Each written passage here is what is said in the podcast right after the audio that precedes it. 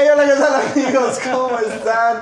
Yo creí que hoy me ibas a sorprender y me ibas a dar ahí un, un revés con la, con la intro. Acuérdate, cuando estás de este lado, tú tienes que dar Perdón, esa perdón. bienvenida. Es que no, no me sale tan efusivo el mensaje como efectivamente tienes acostumbrado a toda la audiencia. Y antes de que entonces este, la lluvia haga sus estragos, empiecen a caer rayos y centellas, pues vamos a dar la bienvenida en esta ocasión este, a nuestro amigo Rigoberto de la Luz, ¿verdad? Rigo. Así es. Rigo. Así es. ¿Verdad? Rigo más fácil. Más Rigo, Rigo, por los Así cuates. es. Este, en esta ocasión, entonces, eh, señor, señora, señorita, joven, no se pierda la transmisión porque vamos a tratar unos asuntos políticos, dado que ya pasó, entonces, ahora sí, la veda electoral, ¿Vuelve la barra política?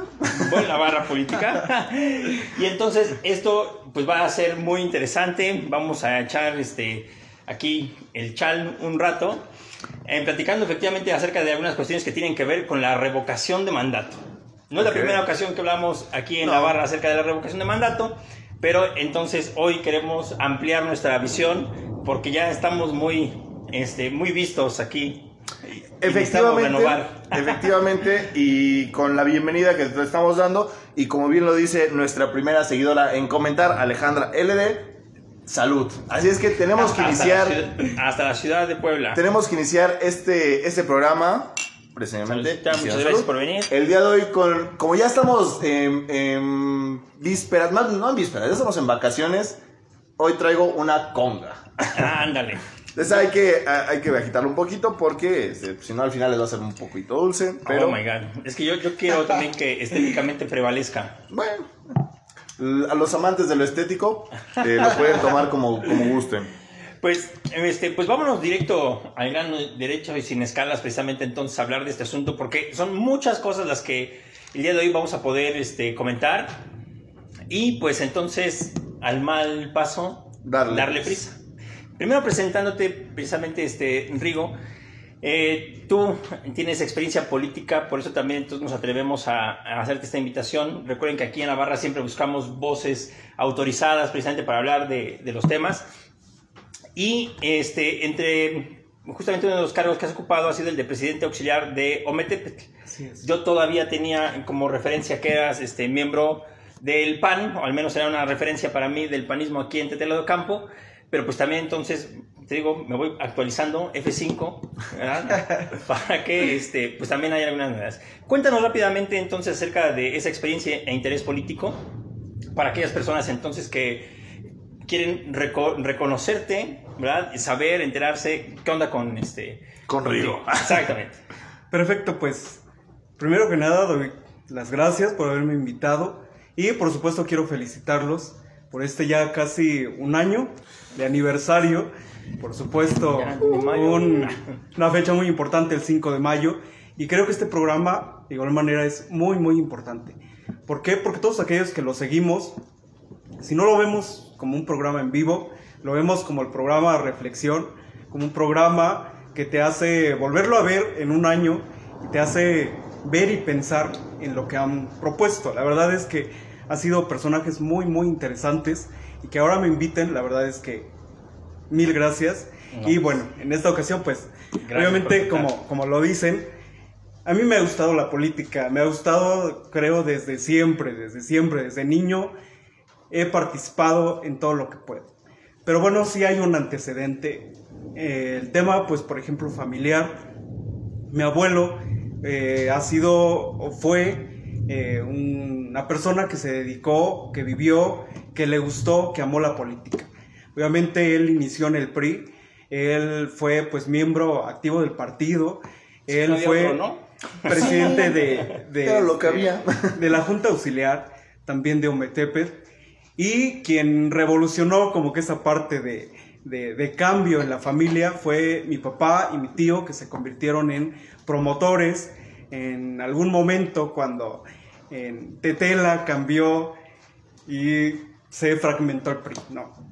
Con los señores Ronquillo, mis padres, iniciaron el tema de la incursión en el verde ecologista. Y desde ahí el tema político a mí me empezó como que a, a dar cosquillas, el tema de, de empezar a proponer, a preguntar y a decir. Y pues desde esa parte de, ser un jovencito, de no poder votar, empezar a preguntar y empezar a, cuestionar, sobre todo porque yo tenía una imagen eh, pues del verde ecologista en la casa porque pintaron el logotipo y a mí se me hacía que era algo muy bueno porque yo lo veía así como un, fin ecologista, ¿no? Un fin ecologista y a partir de ahí empecé a hacer mis primeros eh, los pininos que le llaman, ¿no? Sí, sí, sí. Y que también a dibujar y a decir o sea, cuando llegue el presidente municipal, a mí me gustaría entregarle una carta y decir qué hacer con la basura. Bueno, son fantasías que creas dentro de tu este, muy inocente forma de ver el mundo político. Y después inició realmente algo así como muy, muy de lleno, perdón que te interrumpa, pero si no, me salgo del carril, con un personaje muy, muy importante para mi vida, que también ya no está en esta tierra, sin embargo, es un profesor que el nombre por sí solo para mí es un gran personaje, es un gran ejemplo Margarito López Marcos. Este profesor que dejó un gran legado en mi familia, porque mi abuelo lo admiraba, lo admiraba demasiado y pues se convirtió en padrino de generación de mi papá. Y a mi papá le regaló un libro que no sé si mi papá pudo leerlo en algún momento, pero quedó ahí en la casa. Y ese libro se llama Hace falta un muchacho. El autor es Arturo Cuyas Armendol de Editorial Porrúa. Y el día que mi abuelo me lo heredó, porque me dijo que mi papá nunca le tomó un interés, empecé a leer el libro y creo que es el primer libro que leí de manera completa y de una manera que me llamó el interés no solo por leer, sino por empezar a, a preguntar, em, a preguntarme a mí mismo de mi futuro, qué quería hacia adelante. Y decía Arturo Cuyo Sarmendol en esa parte de hace falta un muchacho de la integralidad o cómo podemos nosotros ser un personaje, un ciudadano completo, pues al tener pues prácticamente conocimiento de todo e involucrarte en todas las cosas. Y ese libro inicia con una parte muy interesante porque decía que una madre preocupada por la educación seglar de su hijo, en algún momento no había escuelas como tal, eh, una escuelita donde lo llevaras, lo inscribieras como tal, si no había maestros que instruían a, los pequeños, llegó y con su pequeño de tres años llegó a preguntarle a esta persona que cuál era el momento ideal para poder llevar a su pequeño pues a iniciar a aprender el aprendizaje de la educación. Y volteó al Señor y le preguntó que cuántos años tenía y le dijo, no recuerdo exactamente si de tres o cuatro años, y esa fue la respuesta cuando le dijo, tres años. Y la respuesta del profesor fue, le quiero decir que lleva tres años perdidos. Tenía que ser desde antes. Porque tenía que ser en todo momento. Entonces empieza a hablar del tema de educación y empieza a hablar de todo lo que debe ser un ciudadano, en el tema de, de saber, de leer, de poder llenarte de conocimiento de todos los sentidos para que realmente tú puedas decidir. Entonces, aprendí que mi abuelo realmente había leído el libro y no solo lo había leído, sino que era una parte que la vivía. ¿Por qué? Porque mi abuelo vivía en la política, vivía como ciudadano en la comunidad, porque él era presidente, era mayordomo, era, vaya, de todo, o sea, él, iba a las pastorelas, él hacía los rosarios, él estaba en el comité, él era gestor, fue fundador de la comunidad, en fin, o sea, se metía en todo.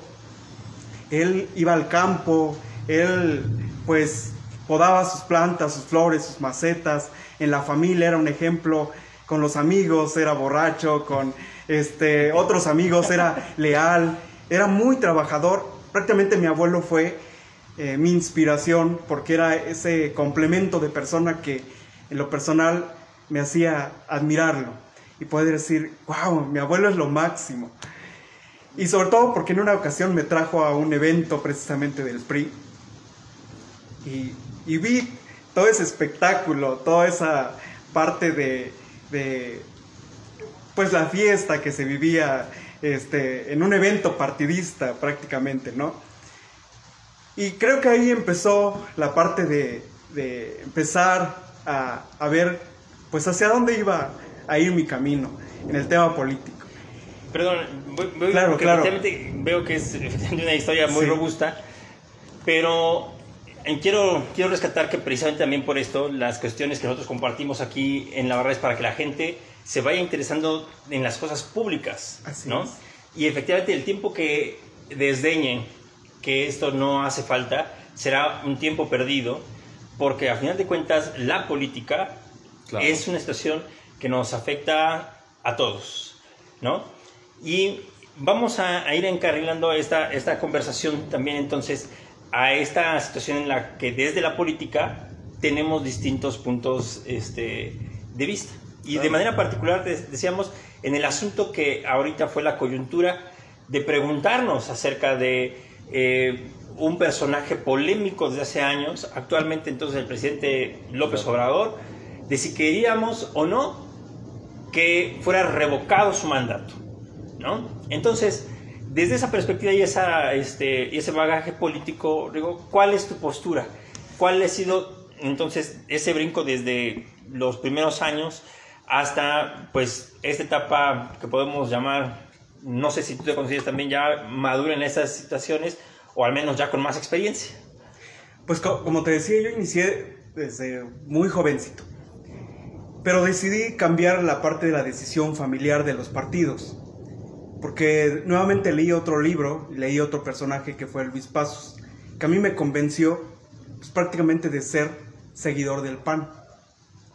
Y a los 18 años, mi intención pues obviamente era afiliarme a un partido. Afortunadamente Acción Nacional y pues parte de, de los militantes me abrieron las puertas para ser parte del comité. En ese tiempo me tocó ser fundador de Acción Juvenil, que es la parte pues de la organización de los jóvenes del partido. Y ahí inicié prácticamente mi camino eh, en el partido y pues en el 2006 fue pues incursionar eh, en el tema de campañas.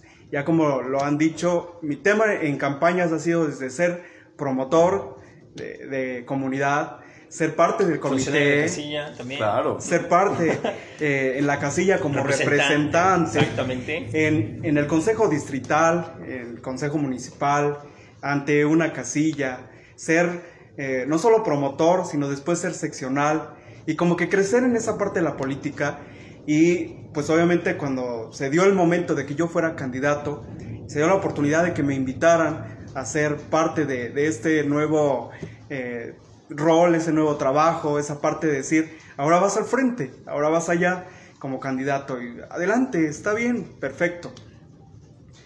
Y fue cuando, pues, gran parte de, de mi tema fue que, pues, en, esos tiempos fue como la decisión de la carrera, qué estudiar. Y yo sabía que una de mis pasiones, pues, era la política, y por ello es que decidí estudiar la licenciatura en Derecho, para que realmente, pues, tuviera tal vez un conocimiento más amplio de lo que es esto, este tema. Y ahí fue, fue un tema como, como de, de ir estudiando y de ir queriendo a tu patria, como de ir queriendo a las instituciones, de ir queriendo a, a la legalidad. Pero cuando eso te hace ir queriendo la parte como que más de, de Estado, de constitución, te hace como que ir balanceando tu tema de una postura partidista, de, tu tema de hacia dónde vas, hacia qué es lo que quieres, cuál realmente va a ser tu, tu postura ciudadana. Y creo que esa parte es donde yo puedo decir que voy aterrizando. No sé si yo sea una persona madura en política, pero yo creo que ya viene gran parte de lo que hemos platicado, de preguntarme si ahora soy eh, afiliado del partido, no, no lo soy. Que si soy parte del comité, tampoco soy parte del comité. La pregunta es, con el tema de Andrés Manuel. ¿Me cae bien o me cae mal Andrés Manuel? Yo creo que ahí va como que otra duda y otra pregunta, pero adelante, Dani. No, no, no, es que precisamente iba en ese sentido que nos describes como todo este concepto de, de la, persona que es joven y se interesa por la política tiene que pasar precisamente por toda esa serie de pasos, ¿no? Desde ser este por ahí primero eh, en los grupos de juveniles de, los partidos, que ya cada partido tiene su, su, este, su agrupación, a precisamente ya llegar a este punto hoy 2022 en el que ya tú tienes una postura quizá un poco más madura con respecto a lo que eras tú en ese grupo de acción juvenil. Entonces, precisamente eh, eh, en este sentido, como tú, a ver, si me cae bien o no me cae bien, pues también se presta al análisis de, a ver, quizá yo no, no puedo estar en completo acuerdo con, con el presidente actual de la República, pero no sé, rescato esto, tengo mis puntos a favor por esto.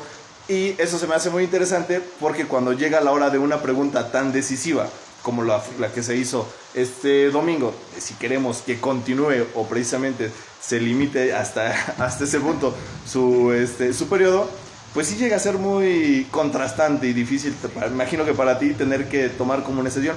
¿Tú participaste en el ejercicio que se realizó esto? No, no participé.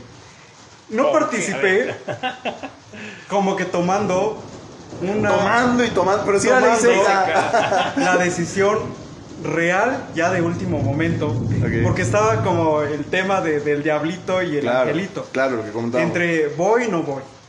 O sea, el tema es, ¿es bueno? ¿No tan bueno? Sí, pero no. O sea, fueron varias circunstancias que incluso hice mis notitas, ¿no? Para Adelante, decir, en ese, en ese orden, de decir por qué sí y por qué no. Aquí el único que no, es, no se la tarea es Dani. No traes, no traes libreta de apuntes. No soy maestro. Has sido maestro, ¿no? ¿Tú crees en algún momento? Sí, estuve participando en CONAFE. Dios mío, yo no sé qué me está pasando, que de verdad yo siento que entre tanto maestro ya me estoy volviendo un poco profesor. No, eh, las notas que tiene aquí son solamente la de las deudas que, que tienen los clientes de- del bar. Voy a sacar la Perdóname, Dios mío.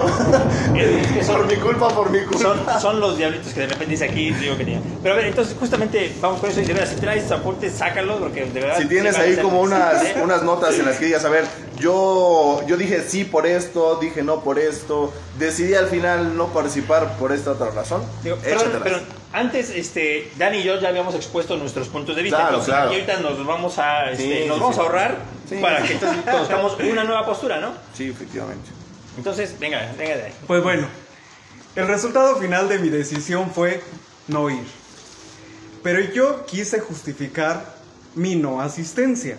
Tal vez quise justificar, no sé si con pretextos jurídicos, con pretextos morales, con pretextos razonables, para poder manifestarme. Yo siempre he pensado que todos nos manifestamos de diferente forma. Siempre que hacemos un berrinche, o nos enojamos, o nos ponemos tristes, todos lo manifestamos de manera diferente.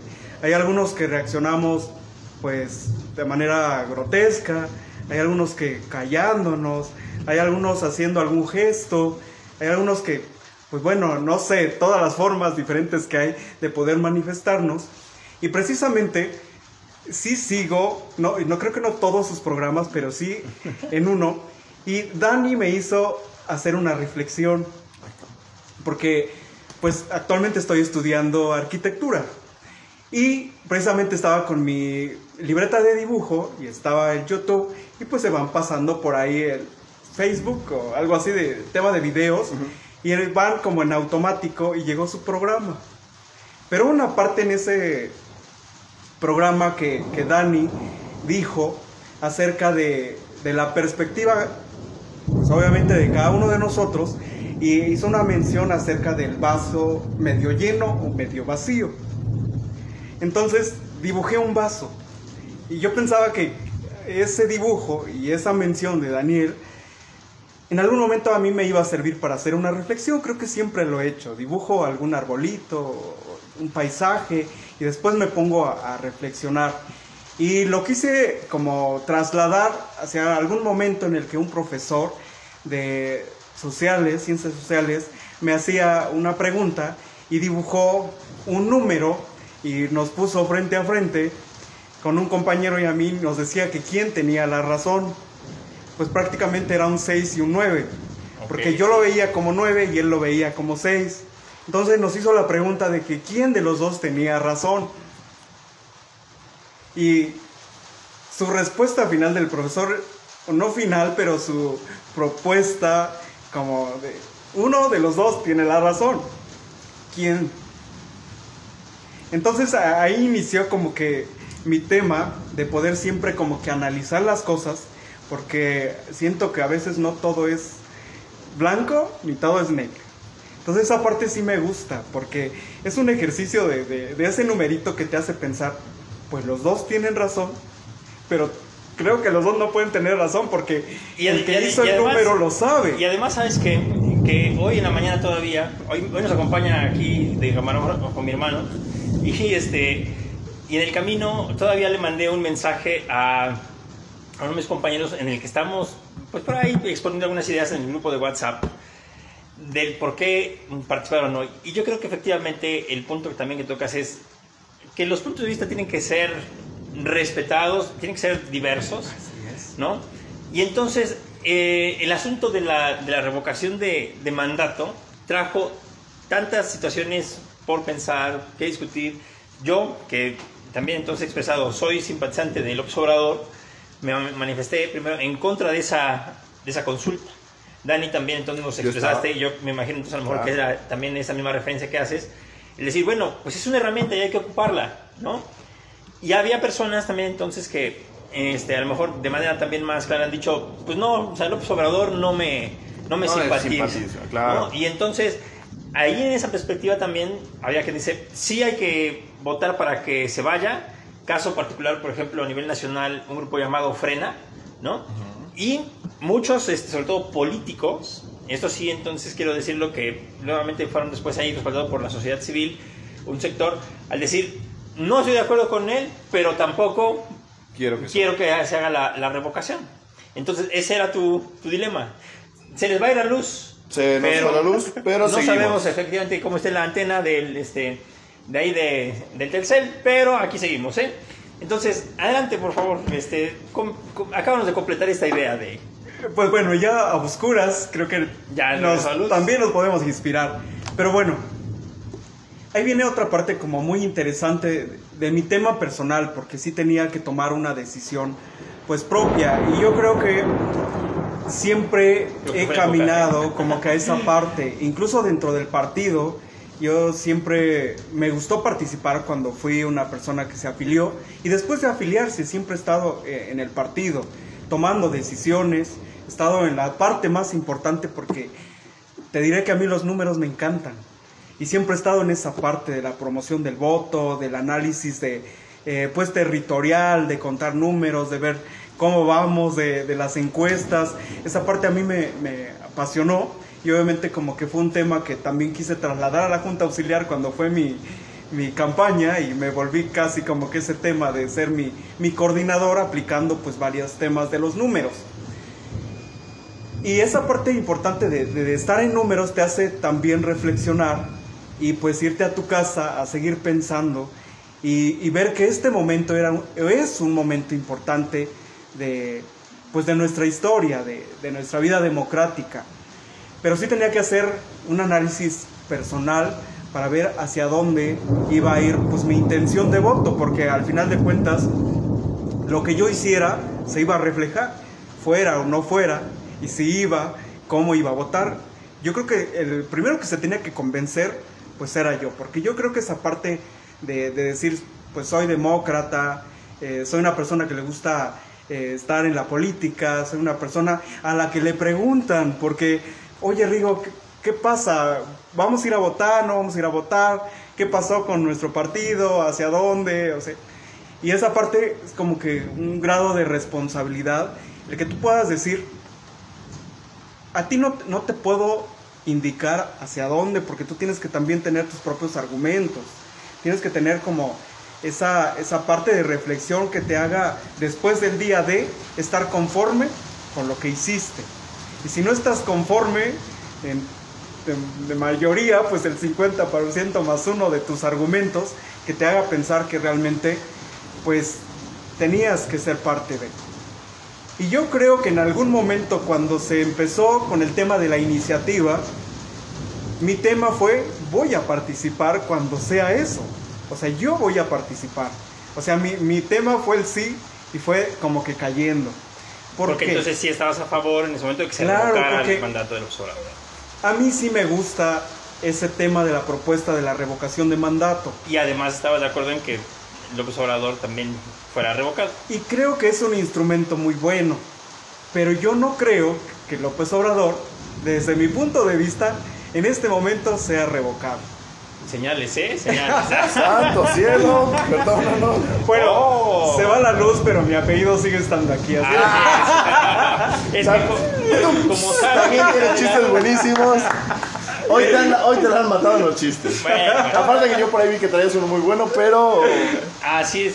Este, la, la cuestión es, efectivamente, entonces vamos a caer en eso. Qué bueno que es que te gustan las cuestiones de números, porque hoy traemos justamente números.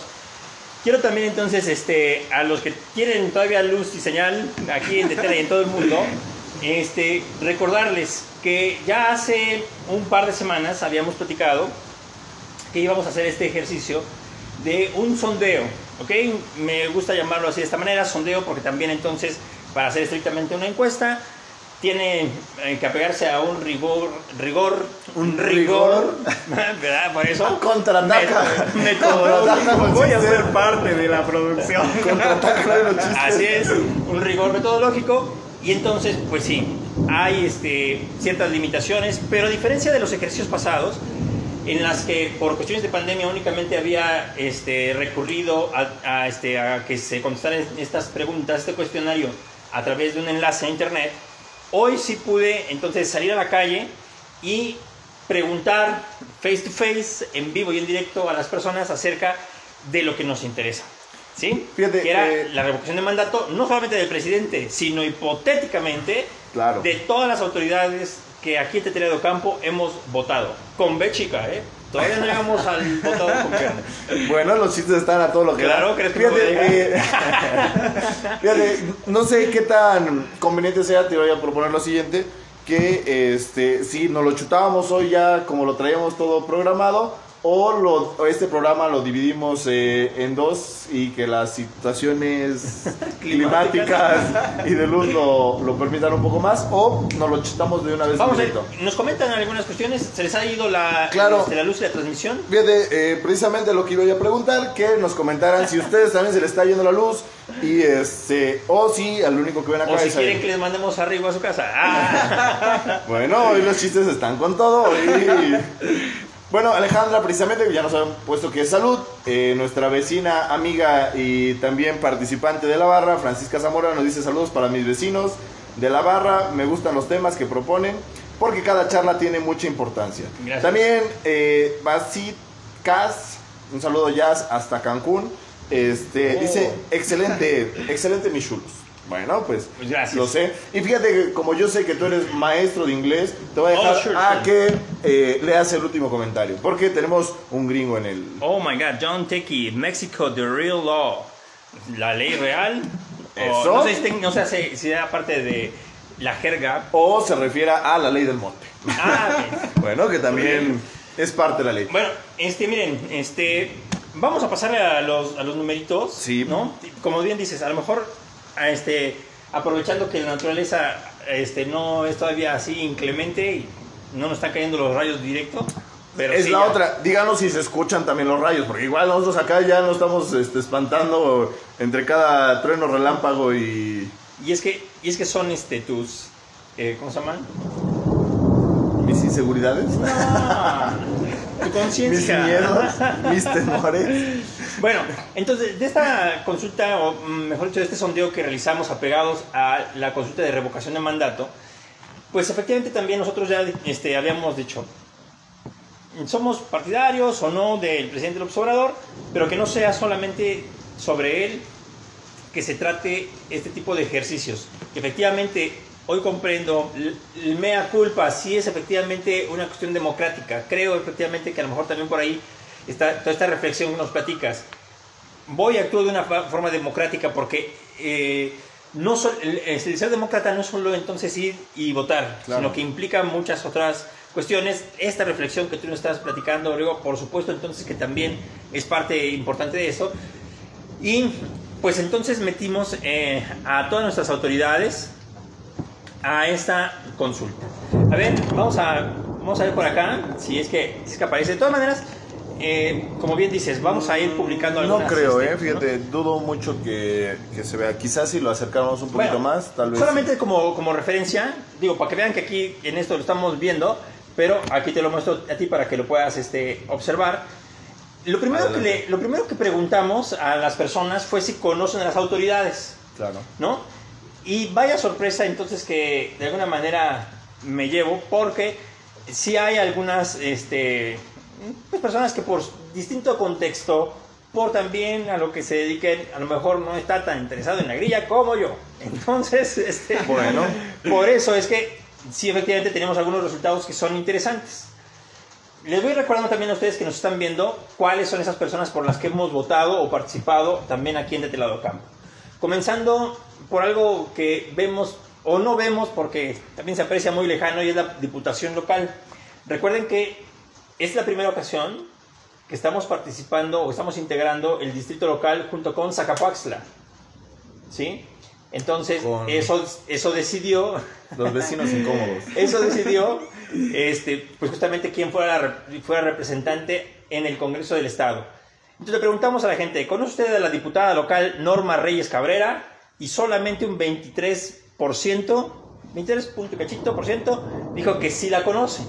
Entonces, mucha gente que es legalmente representada por ella en el Congreso, aquí en Tetela, No. no, no, la No la topan, como no la dicen marca. los chavos. Así es. No te... Ni te topo, dice. Vamos escalando. En el caso después de la Diputación Federal, nosotros pertenecemos al Distrito 2, este, y nuestra representante está en el Congreso, en la Cámara de Diputados, se trata de Fátima Cruz Peláez. Entonces, a ella, por ser oriunda de Tetela, la conoce un 73% de las personas este, que participaron efectivamente en este ejercicio. Y esto entonces también, qué bueno que me, que, que me hace recordarlo, se trata de una tendencia, ¿sí? Vamos también ahorita a platicar acerca de los números oficiales también que se, obtuvieron, se obtuvieron ayer con la revocación de mandato, pero también entonces cuáles son los que traemos nosotros, porque hay gente que incluso que no fue a participar, pero sí dio su opinión Claro. de, o sea, en un caso hipotético que sí se hubiera animado a ir a votar, ¿verdad? Entonces, la diputada federal Fátima Cruz Peláez, 73%. Después tenemos dos senadores, y aquí es donde mucha gente también se, se pierde, de verdad no conoce a sus representantes en la Cámara Alta, como también se le dice, también es parte del Congreso de la Unión, pero no en la Cámara de Diputados, como Fátima, sino en la Cámara de Senadores. Y hoy los votamos también entonces en el 2018, junto con el presidente López Obrador. Se trata de Nancy de la Sierra y de Alejandro Armenta, quien recientemente también estuvo en Navarra. Entonces, pues si no lo conoce, vea usted ese, ese programa, está cortito, está cortito. En el caso de Nancy de la Sierra, ella la conoce o la identificó solo un 18%. O sea, es de todas las personas que sometimos a este cuestionario, la, menos, menos figura, conocida. claro. Exactamente. Después, el senador que fue en fórmula, no se, no se votaron por separado, sino que se votan en fórmula juntos, el senador Alejandro Armenta tiene casi un 37% de reconocimiento. O sea, sí saben quién es. Cuando yo dije, ¿conoce usted a, este, a fulano de tal? Me dijeron, híjole, pues es que nunca lo he visto en vivo. Pero sí sabe usted quién es o a qué se dedica. Es este el resultado que estamos participando. Y entonces de aquí se quedaron las calificaciones bajas, señores. Vamos a ver cuáles son el top 3 de los 7 que tenemos aquí. El, el top el top 3 de popularidad. Así es, efectivamente. ¿Lo, lo quieres decir eh, así como lo traes en orden o lo quieres decir del tercero, el segundo y el primero? El tercero. Vale. El tercero, efectivamente. Tercero. Bueno, se, se trata del de, eh, gobernador Luis Miguel Barbosa Huerta, que el 80% de las personas que entonces se animaron a participar en este ejercicio sabe quién es, el gobernador del estado de Puebla. ¿Ok? En segundo lugar, Nada, despreciable, por cierto, porque acaba de pasar un concurso escolar y ganamos dos segundos lugares, entonces son muy buenos. Aparte, el Cruz Azul siempre ha ganado el segundo lugar, entonces el segundo También. lugar es buenísimo. Bueno, Buenísimo el segundo lugar. Tenemos a el presidente municipal Rubén Barba Mier con un 90 y casi no- 97% de reconocimiento. O sea, la gente que le preguntamos, ¿usted conoce al presidente municipal Rubén Barba Mier? Sí, el que va a traer los globos aerostáticos. Bueno, eso no nos dijeron, pero ya lo van a saber, ¿no? Y bueno, yo creo que por ahí el punto 1.7%, 1.7%, pues bueno, quizá por ahí algún una persona despistada que pues bueno, Aquel que acaba de llegar a Tetela. sí, no Así es. sí, Yo te vamos a decir sí. también por qué. Y es que resulta que para poder participar en este ejercicio la condición era decirle a la gente que usted fuera de Tetela o vivir aquí en Tetela, Claro. ¿no? Porque, pues, como Tetela es pueblo mágico, ya viene mucho turismo. Y entonces, oye, Mucho ¿usted es de acá? extranjero, no, soy de claro. Cuauhtémoc, no, soy de Aquixla. Y entonces, de repente dijimos, no, disculpe, este ejercicio es para Pues sí, en Tetela. Claro, claro. No, no es que, los, Pero no es que entonces, seamos discriminados, sí ¿no? hubo gente que dice, sí soy de Tetela, regularmente estoy por aquí, pero vivo en otro lugar, por cuestión de trabajo, por estudio, o Sí, sí, sí. no sé, ¿no? Y llegando al primerísimo lugar, señoras y señores, salud por favor, porque, mira, vas a, vas a dar saludo aunque sea en contra de tu voluntad, pero por López Obrador. El presidente, el presidente de los mexicanos tiene un 98.3% de reconocimiento. O sea, le preguntas a las personas, ¿conoce usted al presidente o conoce usted a Andrés Manuel López Obrador? Dice, sí. Ese poquito que faltó ahí, del 98.3%, fue porque también me decían las personas, es que, de verdad, pues sí sé quién es, pero no lo conozco, no lo- nunca lo he visto en vivo. De verdad que sí me tocó con varios, que así me lo decían, y entonces por ahí se escapó en este, en este ejercicio. Bueno, yo creo que ese Un poquito. punto 8% no sé qué pasa con él porque sale todos los días a dar declaraciones, está, está en memes, está en, está en todos lados, ¿no? Entonces, Claro, es la ay, persona más expuesta políticamente hablando. Claro. Entonces por eso es que sí los focos de atención se concentran en él, Sí, lo que hace o no hace. Pero por eso nosotros le quisimos preguntar a la gente de todos los demás, porque no dependemos de un solo personaje. Hay distintas instancias de gobierno estatal, municipal y por supuesto entonces de representación legislativa que también deberíamos saber qué cosas están haciendo, ¿no? Entonces, antes de darle vuelta a la, a la hoja, me digo, ¿tú cómo veas? ¿Conocías a todos los servidores que tenemos aquí en Tetela de Ocampo? ¿O que de alguna manera hemos votado aquí en Tetela? Tú decías algo muy importante, es sí los conocemos de manera pues obviamente política, ya sea en fotografía, ya sea en cualquier cosa, pero a quien sí realmente creo que coincidimos todos es por ejemplo el tema de Nancy de la Sierra, que pues obviamente como fue en fórmula, como que es la menos vista, la que pues no, no la vemos aquí, no sé si no tiene intenciones, algo más a futuro o algo, lo que sea, pero lo cercano entre la fórmula, pues obviamente es eh, Mier, Armenta Mier, pues quien tiene cercanía aquí a, a Tetela, ha venido, ha estado aquí. En y Navarra, o sea, por, eso, por eso la gente Yo no creo que, es lo conoce. que decís, yo creo que, promoción yo y- creo que ese 36.7% se lo debe a la barra. Así es. Alejandro, Oye, pero también unas este, cámaras ahí, ¿no?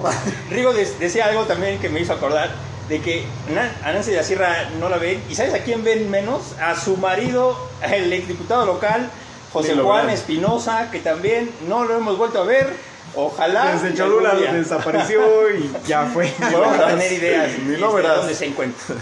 Y pues bueno, sí, efectivamente, lo primerito que tenemos que hacer todos como ciudadanos, de verdad, en este sentido, qué bueno que nos trajiste el mensaje de que el tiempo que no nos hemos este, interesado por lo que es la cosa pública, ¿no? Pues es algo que nos va a ir haciendo caer en la indiferencia, que a lo mejor es precisamente esa la cuestión que algunas personas que promovían la consulta desde el plano ciudadano, pues nos achacaban a quienes estábamos reacios a participar. O sea, tienes que ser partícipe, tienes que formar la democracia en todos sus aspectos. Esta es una herramienta, la ocupas o no, si efectivamente es tu derecho. Pero tienes también entonces tú que enterarte qué es lo que hacen los demás como para que no lleguen políticos a hacer lo que quieran y no haya manera de evaluar su trabajo y de decidir que sigan o que no. Entonces, ya aquí se lo estamos presentando, voy a considerar poner algunas imágenes ahí en el muro de, Sí. este, de, de la barra sobre esta información, pero el contexto lo van a encontrar únicamente aquí. ¿sí? Todavía no tengo entonces un reporte escrito para este ejercicio como las otras ocasiones, pero entonces vea usted el programa completo para que se entere por qué están esos números. ¿Va?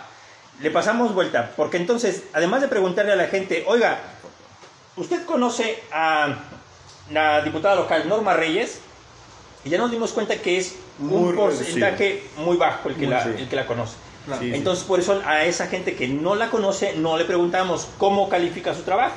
Claro. Solo aquellos que dicen, sí la conozco, sé quién es, le dijimos, ¿y cómo considera usted que ha hecho su labor? de un 100% que fueron todas las personas que participaron en, en este ejercicio, destaca en ella dos este, rubros. La calificación indiferente y también entonces la calificación es como mala. ¿Por qué? Pues porque también entonces eh, dice un refrán santo que no es visto, no has adorado. Y en, ese, y en ese sentido, pues cómo vamos a darle buenas calificaciones a una representante popular que no sabemos, a lo mejor sí ha venido de Tetela, pero quizás hacer trabajo también, este, mm, ¿cómo se dice? Pues en, en círculos más cercanos, sin que muchas personas podamos también entonces ver cuál es su trabajo. ¿verdad? Pasan dos cosas. Una que me acabo de llevar un susto porque como no estamos acostumbrados a tener floor manager y viste una persona salir de la cocina, me acabo de llevar un pequeño susto. Y que tienes completamente razón en el sentido de que quizá las personas que, que respondieron, sí la conozco, pues tienen una noción muy vaga de ella o una noción muy ahí, muy escueta de, de, de su gobierno. Entonces, pues de ahí sale esta, esta parte de que están como entre azul y buenas noches, tirándole más a, a no. Nos vamos a dar cuenta que precisamente ah, hay, hay porcentajes amplios de calificación indiferente. Y es que es precisamente porque de repente las personas, ahora también puede ser, que sean muy públicas, como el caso del presidente, Sí. pero tampoco entonces recurran a evaluar lo que está haciendo y que quizás sea conveniente o no para, para, para cada quien.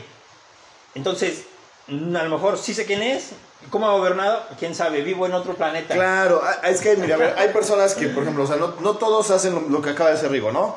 De hacer su listita de llevar este punto a favor, este punto en contra, llevamos 10, llevamos... de- Hay mucha gente que, pues obviamente, sí le interesa, sí lo ve, sí sabe medio ahí qué pasa, pero pues no, prefieren no, entrar en esta, en esta política de debate, de, de, de, de contradicciones y de ver que sí, que no, sino prefieren, por lo sano, mejor, vámonos, Ah, bueno, le vamos sí. a dar, un- le vamos Sí, a dar sí. el, el punto intermedio. Pero eso justamente porque creo yo que es como típico mm, de comportamiento político.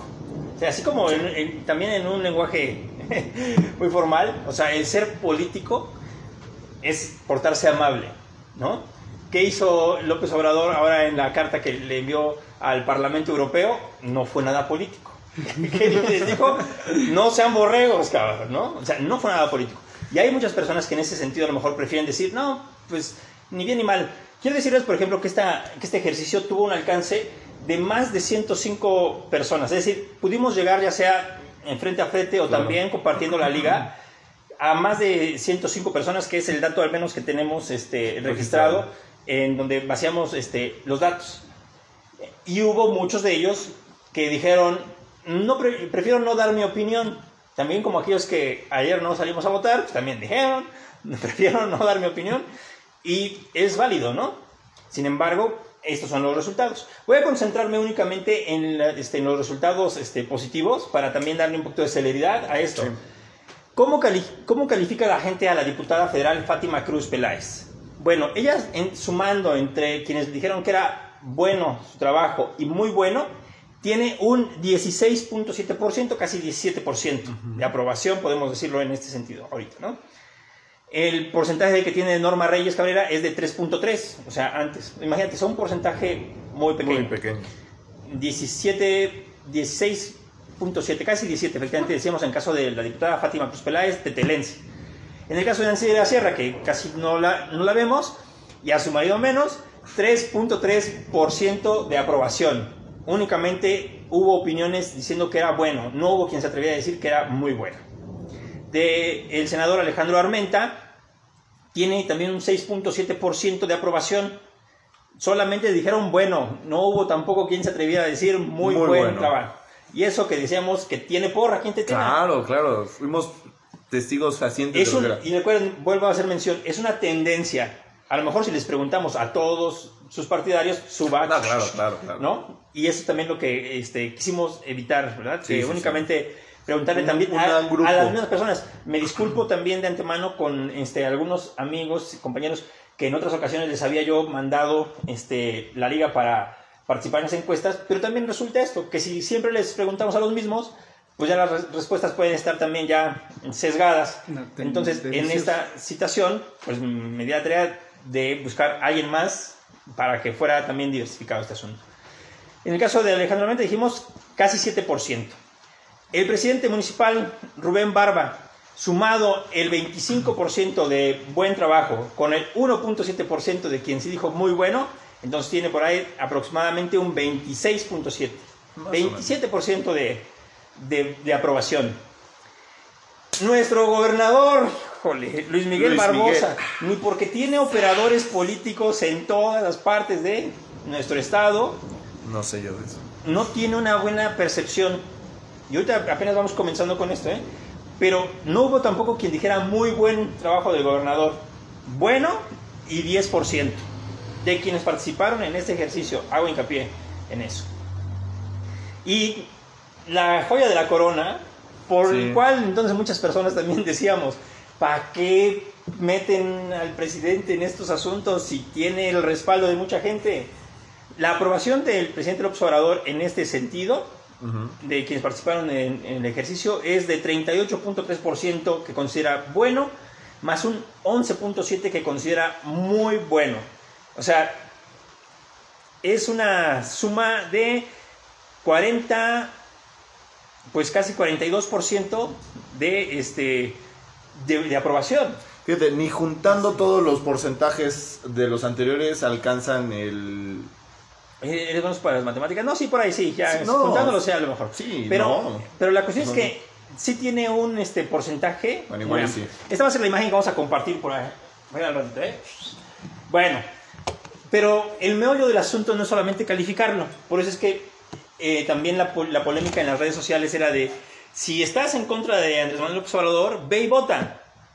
Porque efectivamente, a, a lo mejor quisieras que alguien más hiciera su trabajo, que alguien más fuera presidente. Tienen las implicaciones que tuvo efectivamente ahorita, me gustaría que nos la, nos la comentes, pero hubo personas entonces que dijeron, a pesar de eso, no, no voy Sí, a claro. participar y cuáles son esas, esos resultados también en términos generales de al preguntarle a las personas estrictamente como viene la pregunta de o como vino la pregunta en este en la boleta En la boleta. la pregunta que se hizo fue, ¿está de acuerdo en que Andrés Manuel López Obrador, presidente de los Estados Unidos mexicanos, se le revoque el mandato por pérdida de la confianza o siga en la presidencia de la República hasta el término de su periodo? Y del lado izquierdo de la boleta teníamos la opción que se le revoque el mandato por pérdida de confianza. O sea, esa era la respuesta principal, ¿eh? porque Sí, claro. el ejercicio era de revocación. Y a la derecha, qué, qué contradicción ideológica, ¿no? Bueno, A la derecha somos equitativos. aparecía la opción que siga en la presidencia de la República, que es entonces por lo cual, vaya, había personas Y extasiadas. por eso fue un pleito ante Sí. la Suprema Corte de Justicia de la Nación por ese tema de las dos preguntas. Que decían, ¿cómo va a existir una pregunta doble de algo que en teoría pues es para pues decir, ya se le perdió la confianza y es sí o no? Y el tema pues ahí es como que ya diferente, ¿no? Ya es otro tema, pero bueno. Fue un debate, pero bueno. Claro, claro, y que, y que de verdad, ah, yo, yo creo que sí, es, es tiempo también de hacer un balance y una reflexión ahora a posteriori. En tiempos de reflexión, ¿eh? Sí, Porque estamos... te iba a decir, estaba yo entre ponerle a nuestro programa de día de hoy, to be or not to be revocated, that's the question, o santas revocaciones, Batman. Efectivamente, porque estamos en la Semana Mayor. Somos de la Semana pero, Santa. pero déjame comentar estos resultados, porque cuando entonces le preguntamos a las personas, ¿quiere usted que se le revoque el mandato a todas estas autoridades que acabamos de mencionar o que sigan en su puesto? Estos fueron los resultados. Vamos ahorita a compararlos con los oficiales que está dando a conocer el INE a nivel nacional. Traigo también entonces el caso del estudio particular de Tetela de Ocampo. Pero en nuestro ejercicio quedó así, que entonces nadie dudaba que fuera a ganar el sí del presidente López Obrador, ¿verdad? Y más o menos entonces con esto se, asimi- se asimila a otras encuestas que sí preguntan efectivamente la popularidad del presidente. Entonces, nosotros tenemos un 72% de gente que nos dijo que siga. Y sí, de verdad hay entonces encuestas que ponen la popularidad de López Obrador Con pues por más, o sea, ya tan solo decir más del 60% es bastante. ¿Por qué, por ejemplo, tengo aquí un 27% que dice del presidente López Obrador que se le revoque? Porque me encontré a personas que digo que también no querían responder porque cuando les planteé que se trataba de la revocación, sí me dijeron, no, no, no, yo no quiero saber nada de eso porque es una simulación, va a salir muy caro, porque muchas cosas, ¿no? Claro. Y estando en su derecho de expresarlo, pero dije, mire, esto es solamente un ejercicio hipotético. ¿Y saben cómo los convencía yo? Porque justamente les planteaba, no le voy a preguntar solo del presidente López Obrador, le voy a preguntar de los demás. Y entonces así, échame, Venga, nuestro venga. Y entonces fue que entonces tenemos aquí 27% de, este, de personas que decidieron responder de manera muy sincera, 27% que dijeron que se le revoque. O sea, sí tiene precisamente el presidente López Obrador personas que están en contra de, eh, de su gobierno por cualquier razón y es válido, es sano para la democracia y contrasta con el 10% por ahí que hoy el INE está diciendo que a nivel nacional se obtuvo, ¿no? El siguiente, Luis Miguel Barbosa Huerta, gobernador.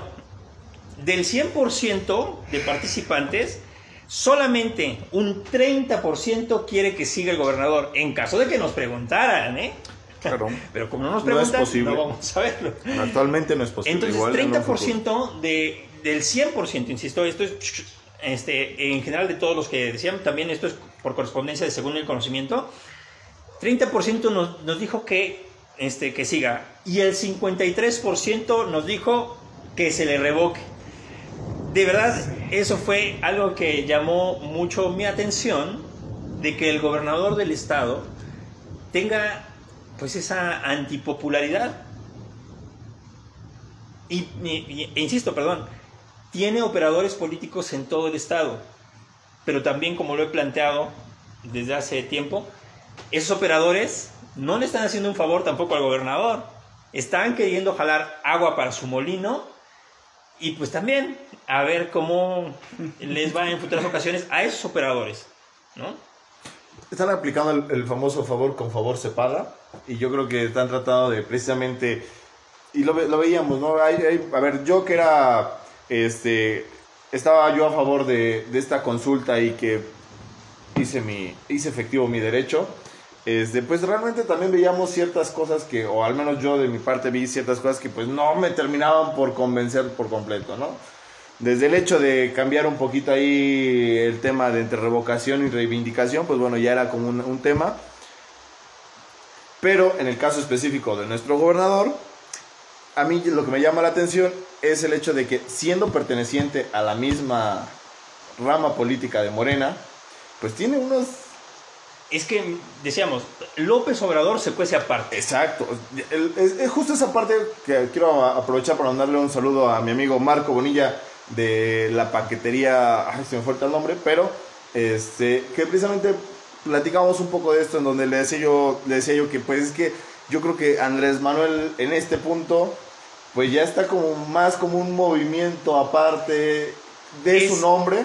es obvio porque mira, a mí no me gusta remitirme al pasado de, este, de Andrés Manuel en el PRI, porque como hace rato decía, no había otro instituto político Claro, no, y la- en el la cual las personas se se, se pudieran, claro. se pudieran iniciar, ¿no? Pero sí entonces tomar como referencia lo que sucedió con el PRD. O sea, el PRD, una vez que López Obrador dijo, gracias, Punto y aparte, vámonos. o sea, el PRD ya no pinta ni pálido de amarillo. O sea, está gacho el asunto también del PRD. Sí. Y eso es lo que también algunos este, analistas políticos vislumbran que pueda suceder con Morena. El presidente López Obrador ha causado algunas crisis dentro de Morena porque efectivamente él ha dicho yo no me meto, arréglense ustedes. Y como dentro de Morena no se saben arreglar, es que vienen justamente conflictos políticos para ese partido. Al término de su mandato, él lo ha dicho. Por eso es que también quienes argumentaban de que podía ser que la pauta para que se reeligiera o que ampliara su periodo, creo yo que no es válido, porque lo que va a decir también en determinado caso es, aquí está, ya terminé, es Bye. su Quédense. ¿no? es su bronca. Y de verdad que hace muchos años yo creo que también es justamente ese problema el que tenemos que saber enfrentar políticamente. Para mí el problema no era que López Obrador llegara a ser presidente. A mí el cuestionamiento que me surgía es, ¿y después de él quién? Porque es un personaje que efectivamente hemos pasado cosas que en otros países ya han este, causado crisis política, y aquí estos son los niveles de aprobación. Pum, pum, pum, ¿no? Vamos a pasar con el caso de Rubén Barba, que únicamente entonces me sorprende su caso por lo que acabamos de decir del gobernador, en donde son más los que quieren que se le revoque a que siga en el caso del gobernador. Y en el caso del presidente municipal, también a la hora de preguntar, nos tenemos básicamente un empate técnico. En, la, este, en, los resultados que son así crudos. Entre los rudos y los técnicos. En los resultados que, este, que también compartimos este, con nuestra base de datos, nos da un 50% así cerrado. Cerrado. Pero a la hora de estar haciendo el análisis de, de los datos, nos queda un resultado que está así, mira, que siga 45% Rubén Barro. Pero también entonces hay un 47% que dice que se le revoque. Por dos puntitos porcentuales y que aquí efectivamente está la cuestión de este margen de error y todo lo que implica el no haber hecho una metodología este, así con un este, muestreo de un universo definido, con el multiverso, pues entonces nos da este empate técnico. Sí, y, y fíjate, yo creo que es una un reflejo de lo que actualmente pasa, ¿no? Hay, en este periodo de adaptación en el que te está, está pasando de tela y que ellos también, como nuevo gobierno, están también adaptándose a, este, a la forma de trabajo, pues bueno, se ha ya por ahí dividido, ¿no? no, no y, lo hemos visto también en el sentido en el que pues las cosas han estado así, planas, bueno, parejas. André, una de las cosas que también entonces la gente me decía, insisto, este es eh, lo rico de hacer las entrevistas cara a cara, que la gente dice, híjole, es que lleva bien poquito tiempo. Bueno, bien poquito tiempo, así que digas, acaba de entrar ayer, no. O sea, ya hasta dio un informe de sus 100, primeros días. de gobierno. Y también entonces puede argumentar las mismas situaciones que otros gobernantes. Y que también, debes de acordarte, el día que tomó posesión Rubén Barba aquí en Tetrado Campo, básicamente fue el alta de COVID, porque el primer evento masivo aquí en Tetela fue su toma de protesta. Entonces, cuestiones de que COVID, la veda electoral y todo eso, pues yo creo que ya no, ya, ya. no son este, pretexto, ¿no? Solo eso, estamos esperando que ahorita que ya terminó la veda electoral vengan las obras de impacto. De impacto, efectivamente. y como de impacto voy a darles la lectura a los siguientes comentarios. Eh, es que ya tenemos varios, ¿eh? Eh, sí, ya casi no tengo. Bebida, pero en la parte de abajo tienes el agua y aquí tengo el juguito. Este, Jazz, precisamente, que decíamos que está en Cancún y desde allá nos, visualiza para sentirse cerca con, con su gente. Eh, dice que, saludos mi querido Dani, excelente programa. Nuestra vecina dice que en Ixtacamaxitlán también está lloviendo. Ah. Para los que son creyentes y para los que no, gracias a Dios, gracias a Quetzalcoatl, gracias a Tlaloc, gracias a la divinidad que ustedes quieran, Azor. Eh, está lloviendo porque pues eso nos permite que una la tierra esté húmeda y evitar los incendios y los incendios que ah, estaban, pues, bueno, salen apagados. Una lástima que el día de ayer se haya dado por ahí un conato de incendio. No sé si alcanzaron a ver algunos, este, el humo que se desprendía como del lado de ah, rumbo hacia Altatempa. Ah, pero a mí se me hace una ridiculez, siendo que ya pues había llovido un día anterior, pues se me hace como muy no se me hace tan consciente que haya sido de forma natural, pero cuestiones personales. Eh, Jazz nos dice precisamente que excelente invitado, gracias por tus vivencias y fundamentos políticas, una, un gran ser humano, mi primo eh, Rigo. es tu prima Jazz, ¿no? Sí, bueno. Fa Mondego, Mondego, Modego, Dice excelente invitado, saludos también a otro de tus fans. Tere Lucas. Sí. Bueno, Tere Lucas. ¿Cómo es... es su identidad secreta. no, la conozco yo creo. ¿Sí? A lo mejor, pero. Bueno, saludos. Tere. Pero. Saludos. Una gran persona. Claro. Este. Um, turisteando con Juancho. Mm, yo quiero turistear. saludos, saludos. Saludos a la barra, excelente invitado. Precisamente César Santiago, uno de los fans de Jair, precisamente nos dice que saludos mi hermano, aquí dar en todas las transmisiones. Un abrazo, mi querido Jair Vázquez Cruz. Desde la secundaria, mi querido amigo, César. Donde, formaron donde te ibas de pinta. entusiasta y febril. bueno, no saliste técnico, pero bueno.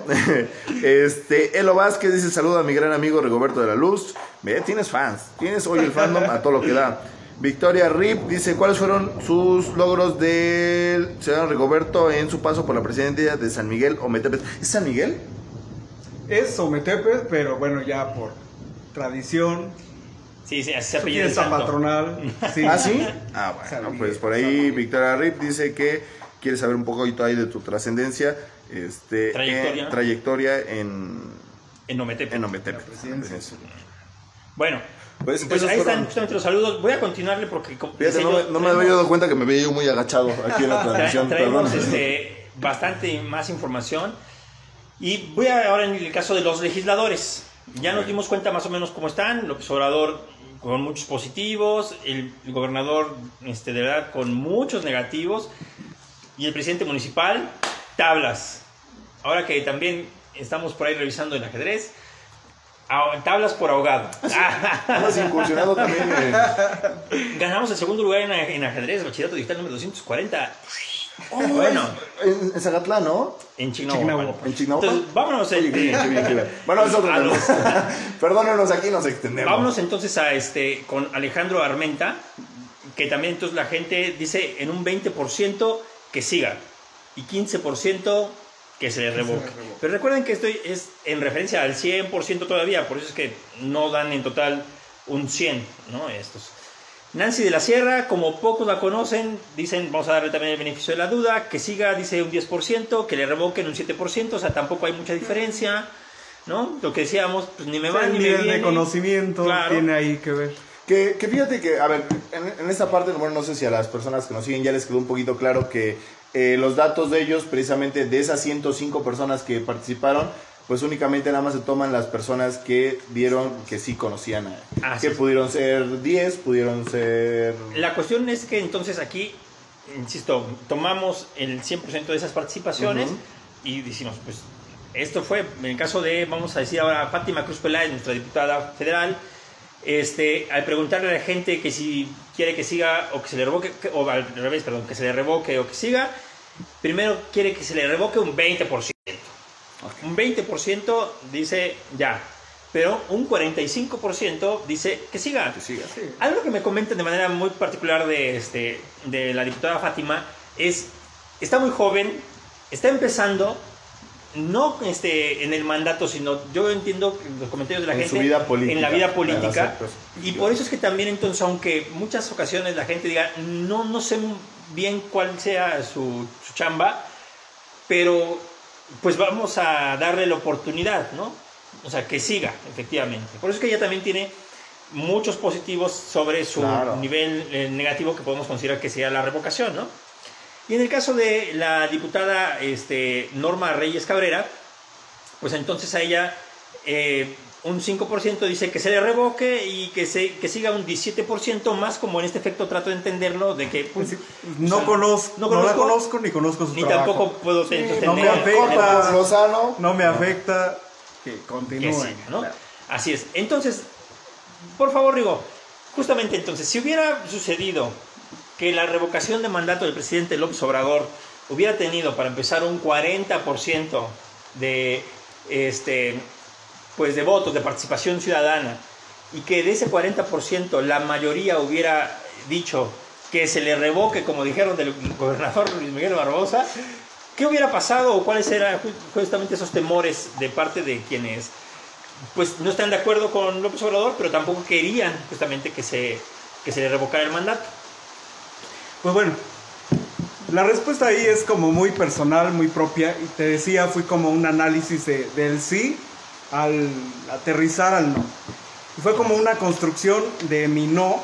Primero por temas personales del día domingo. Mi tema ¿Era es... Domingo de Ramos? No, mi tema es que soy transportista, soy transportista de la ruta urbana y el segundo domingo de cada mes nos reunimos. Y cada mes hay un anfitrión que se dedica pues a hacer el anfitrión, de dar la comidita y eso. Y me tocó a mí el día de ayer. Ese como que fue mi primer tema, lo cual no hacía imposible que yo pudiera existir. Pero ahí como que se vienen otros temitas. Como que fue mi tema de, de vi- vicios, de, inicio de, de este tema, ¿no? De decir cómo es que nace. Y como tú decías, yo creo que el aprender a hacer esa tarea de poder preguntarte qué significa la revocación. La revocación, desde la parte de- del diccionario, la parte jurídica, significa que el pueblo, la nación, le pierde la confianza. Le pierde la confianza y obviamente se solicita que se le revoque del puesto, que se, le le quite, quite. la confianza. Mi lógica era pensar que eso no era algo lógico. Primero por temas de popularidad. Temas de popularidad, a mí me gustan esos números, me gustan las encuestas porque sí hablan, sí te dan un reflejo de, de cómo estamos, de, de cuál es el sentir de la gente. ¿Hacia dónde que- va, verdad? Que si bien no son perfectas y que sí tienen un margen de error, pero si tú aprendes a leer los números, decían los profes, vas a aprender a hacer cuentas y a obtener resultados. y tomar decisiones en este caso. Desde esa parte, tú dices, ¿cómo que en un momento donde está bien un presidente en, en temas de popularidad, cómo se le va a revocar? O sea, esa es una parte donde no, no era como muy entendible. Y parte mía era como decir, no, no, no, ey, espérense, espérense, no. Que el presidente continúe porque necesitamos evaluar la política que él propone. Porque estamos cambiando, de cierta manera, como de política, de régimen, en cierto sentido, como que decir lo que él dice, una transformación. Bueno, estamos como que transitando, yo más lo veo como que en el tema de democracias. Ya le dimos oportunidad a uno, le damos oportunidad a otro, le damos oportunidad a otro. Como que estos 15 o 20 años de política de México ha dado la oportunidad de que cada color, de que cada ideología que expone sus intereses por gobernar, se le dé la oportunidad.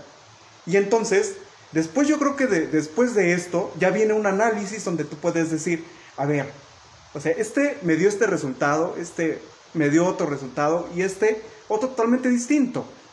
Entonces a mí me da como para decir que puedo evaluar y puedo decidir entonces hacia dónde me voy, como lo que decía en algún momento. O sea, dije, este partido me ofrece una cosa, este partido me ofrece otra, pero me identifico con este partido. Este Voy- este fruits y este sí, top. Ah, y voy a ir hacia allá. O sea, vienes a los vinitos y dices, Claro. quiero, este, Hoy quiero oye, un vinito, pero puedo sí, sí, también querer una michelada de la cabaña. Claro, sí, sí. claro, y al último te quedas con el mezcal. Digo, Claro. no, no. Tenemos aquí un mezcalito muy bueno, 5 de mayo, Tobalá, buenísimo, pueden venir a tomar. Pero ¿qué hace que tú puedas elegir? Es que tú puedas evaluar, puedas probar, puedas decidir. Yo creo que esa parte es muy importante. Pero yo creo que también este gobierno no podemos valorar su trabajo, bueno o malo como sea. Yo creo que no, es, no estuvo en las mismas circunstancias que otros gobiernos. Este gobierno sí tuvo un boquete, un lapso, un, un tema delicado, que es una pandemia mundial que azotó. Yo creo que a nosotros, y a lo mejor a nuestras generaciones como padres y abuelos, a lo mejor no les tocó ver este tiempo de, de una Sí, eh, situación de o sea, económica, social, de salud. Por supuesto que el país, las familias, los gobiernos, ninguno estaba preparado para algo como lo que sucedió. Entonces yo creo que esta partecita sí se le debe de evaluar obviamente su actuar en esta pandemia, pero también yo creo que debe ser como que un punto y aparte para decir, tal vez, como lo que decíamos, ahorita ya estamos en otra parte de pandemia, ya estamos en la parte donde ya se está reactivando la economía, donde ya podemos venir a nuevamente a, a la vida social. Entonces, ahora sí podemos eh, analizar eh, el sentido de, de, pues su proyecto económico, el tema de crecimiento que ofreció. Obviamente era lógico que iba a haber pues un decrecimiento, una devaluación, era, era lógico. Yo creo que esa parte no, no es equivalente a poderlo evaluar. Entonces yo sí decía esa parte, ey, ey, ey, no, no. O sea, yo sí lo quiero evaluar. O sea, porque de todo lo que ha hecho, o sea, hay, hay partes en donde sí me pongo a estudiar como que diferentes posturas y a mí me hacen tener un cierto análisis de, del por qué apoyo o no a este tipo de, de política que él propone. Pero en específico esta parte de, de decir la revocación, yo no estaba de acuerdo y también nunca entendí cuándo alguien lo quería revocar. Entonces creo que desde esa parte de la esencia de lo que es revocación, de quitar al presidente, no entendí cuándo sucedió. no entendí cuándo alguien lo quería quitar. Entonces, en ese sentido de decir, ¿por qué voy a ir a votar por una revocación si nadie lo quiere revocar? Y obviamente que, pues bueno, la tendencia ya, ya fue otra situación por lo que haya sido que eh, haya hecho que se diera esta intención y esta manifestación de ciudadanos que fueron y recabaron firmas para que él pudiera someterse a este tipo de ejercicios, ya es otro tema. Ya es otro tema y se tiene que evaluar. Pero bueno, ahí como que fueron varios puntos, por ejemplo, la asfixia presupuestal del INE, así nada más como que muy rápido. El tema de, de, que Hacienda quería como que ajustar el tema de presupuestos o modificar los presupuestos del INE cuando pues este es autónomo. Por ejemplo, las amenazas que, que hubo cuando denunciaron a los eh, consejeros y al secretario ejecutivo por parte de, pues, del representante de la Cámara de Diputados y pues el tribunal, o sea, les dijo, hey, o sea, no, no, no, no, o sea, no se pasen, o sea, aquí, o sea, alto, ¿no? Y tienen que quitar esa denuncia y se quitó, ¿no? Todas esas partes de, de, de la presentación incluso de las firmas, ¿no? De ver, pues, que, que se comprobó un 25% de, de falsedad de, de esas firmas donde decía, no, o sea, yo en qué momento di este, mi firma para que se pudiera llevar a cabo este ejercicio. O sobre todo que se encontrara personas que, el volumen de personas que, que fallecieron o que están reclusas. Esas partes que hacen que sea algo viciado este tema cuando pudo haber sido diferente. Entonces, igual y no fue el presidente, igual y fue la gente, igual y fue la asociación, igual lo que haya sido, pero empezó a manchar este proceso. Y yo creo que toda esa acumulación a mí me hizo pensar, pues al final de cuentas el resultado cuál va a ser. Si no voy, sí está mi intención de decir, yo no quiero que se vaya el presidente. Entonces yo, no voy a acudir a una revocación, porque esa es mi intención. Yo no quiero que se vaya, porque yo sí lo quiero seguir evaluando. Esa es una parte, de decir, no voy. Ahora sí voy, ya venía como que la otra partecita, donde yo empecé a como que hacer mis análisis de, de diferentes escenarios. Una parte es, bueno, lo que pasó y lo que leemos hoy. No llegar al 40% como que era mi parte lógica de decir, no va a llegar al 40%. ¿Por qué? Por el nivel de popularidad y porque no hay quien esté promoviendo que lo revoquen. Sí están promoviendo sí, que lo ratifiquen, pero yo decía, no va a llegar al 40%. Bueno, ahora otro tema era, y si llega al 40%, había dos opciones, ¿no? De decir, si gana el sí, porque se le revoque, es decir, ya, adiós, ¿qué va a pasar? Entonces tú, tú, empiezas a ver como que los procedimientos de este tema y ya pues la ley de revocación de mandato dice que después de que se le revoque, obviamente pues el que tiene que, que dictaminarlo pues es el tribunal electoral y tiene que decir, el pueblo decidió que es te vas y desde ese momento, adiós. O sea, no hay vuelta atrás y es adiós. Entonces entra un nuevo presidente que pues en teoría se convierte en el presidente de la Cámara pues de Diputados, ¿no? Eso fue lo que yo entendí. Y entonces esa parte es donde a mí me iniciaba a tener un conflicto, de decir, no, a mí me gustó el ejercicio donde yo tenía que reconocer como oposición a Andrés Manuel que habíamos perdido la elección. Pero a mí lo que me gustó y me encantó es el nivel con el que él fue electo. Porque cuando Felipe Calderón fue electo como presidente de la, de la, República, no te sabía el triunfo por el margen tan mínimo que te hacía pensar que necesitábamos una doble vuelta en el sistema electoral para que realmente tuviera el respaldo social que se necesita. Pero a mí me gustó que más de 30 millones decidieran que López Obrador era su oportunidad. Entonces, con ese nivel de popularidad y ese nivel de votación que él tuvo, entonces él tenía ese respaldo social que, necesitabas que él pudiera construir, al igual que con la Cámara y los demás poderes, pues una seguridad de gobierno y obviamente que él tenía que seguir teniendo como que este respaldo para que él pudiera aterrizar lo que él proponía. Aparte de que lo tienes que reconocer, lo tienes que evaluar y valorar. Entonces esa parte yo decía, bueno, eso es al licenciado Andrés Manuel López Obrador, que es mi presidente, y que fue respaldado por estos miles y miles de ciudadanos, que fueron más de 30 millones, que es la parte bonita que a mí me emociona, que, que de momento eligen a uno de un color tantos y a la siguiente eligen a otro, pero aún mucho más, ¿no? Entonces esa parte me emociona porque yo siento que se está construyendo nuestra Hay- democracia. yo creo que eso lo podría yo traducir Sí. como una cuestión que es legitimidad. O sea, es Exactamente. justamente en, la en las cuestiones políticas cuando un, este, pues un político, un candidato gana de esa manera contundente, tiene legitimidad. Y eso me gusta. Entonces, no lo iba a tener quien propusiera. Así es. Ahí es donde ya no me gustó. Bueno, yo ya ahí donde dije, que yo quería que no, quería que ese no fue electo y no. Porque no, no, sí no. tengo entonces aquí también en el apunte, ¿qué hubiera Hace su pasado? tarea muy bien, este muchacho hace su ¿Qué, tarea. qué hubiera pasado entonces si a, si a López Obrador le revocan el mandato? Efectivamente, esto que nos está platicando Rigo es parte de la ruta legal que se tendría que, que, este, que tomar y recaería en una presidencia provisional de quien actualmente es el presidente del Congreso de, este, de la, Cámara, de Diputados. Se trata es. de Sergio Gutiérrez Luna. Este, este diputado realmente es que ha sido muy controversial últimamente, porque Claro. efectivamente se nota con de verdad, se nota muy alzado. La verdad es que yo lo veo muy petulante. Mamón. Más por ahí, exactamente. Políticamente correcto Así y es. políticamente incorrecto. Y que efectivamente no, sa- no sabíamos qué es lo que iba a pasar.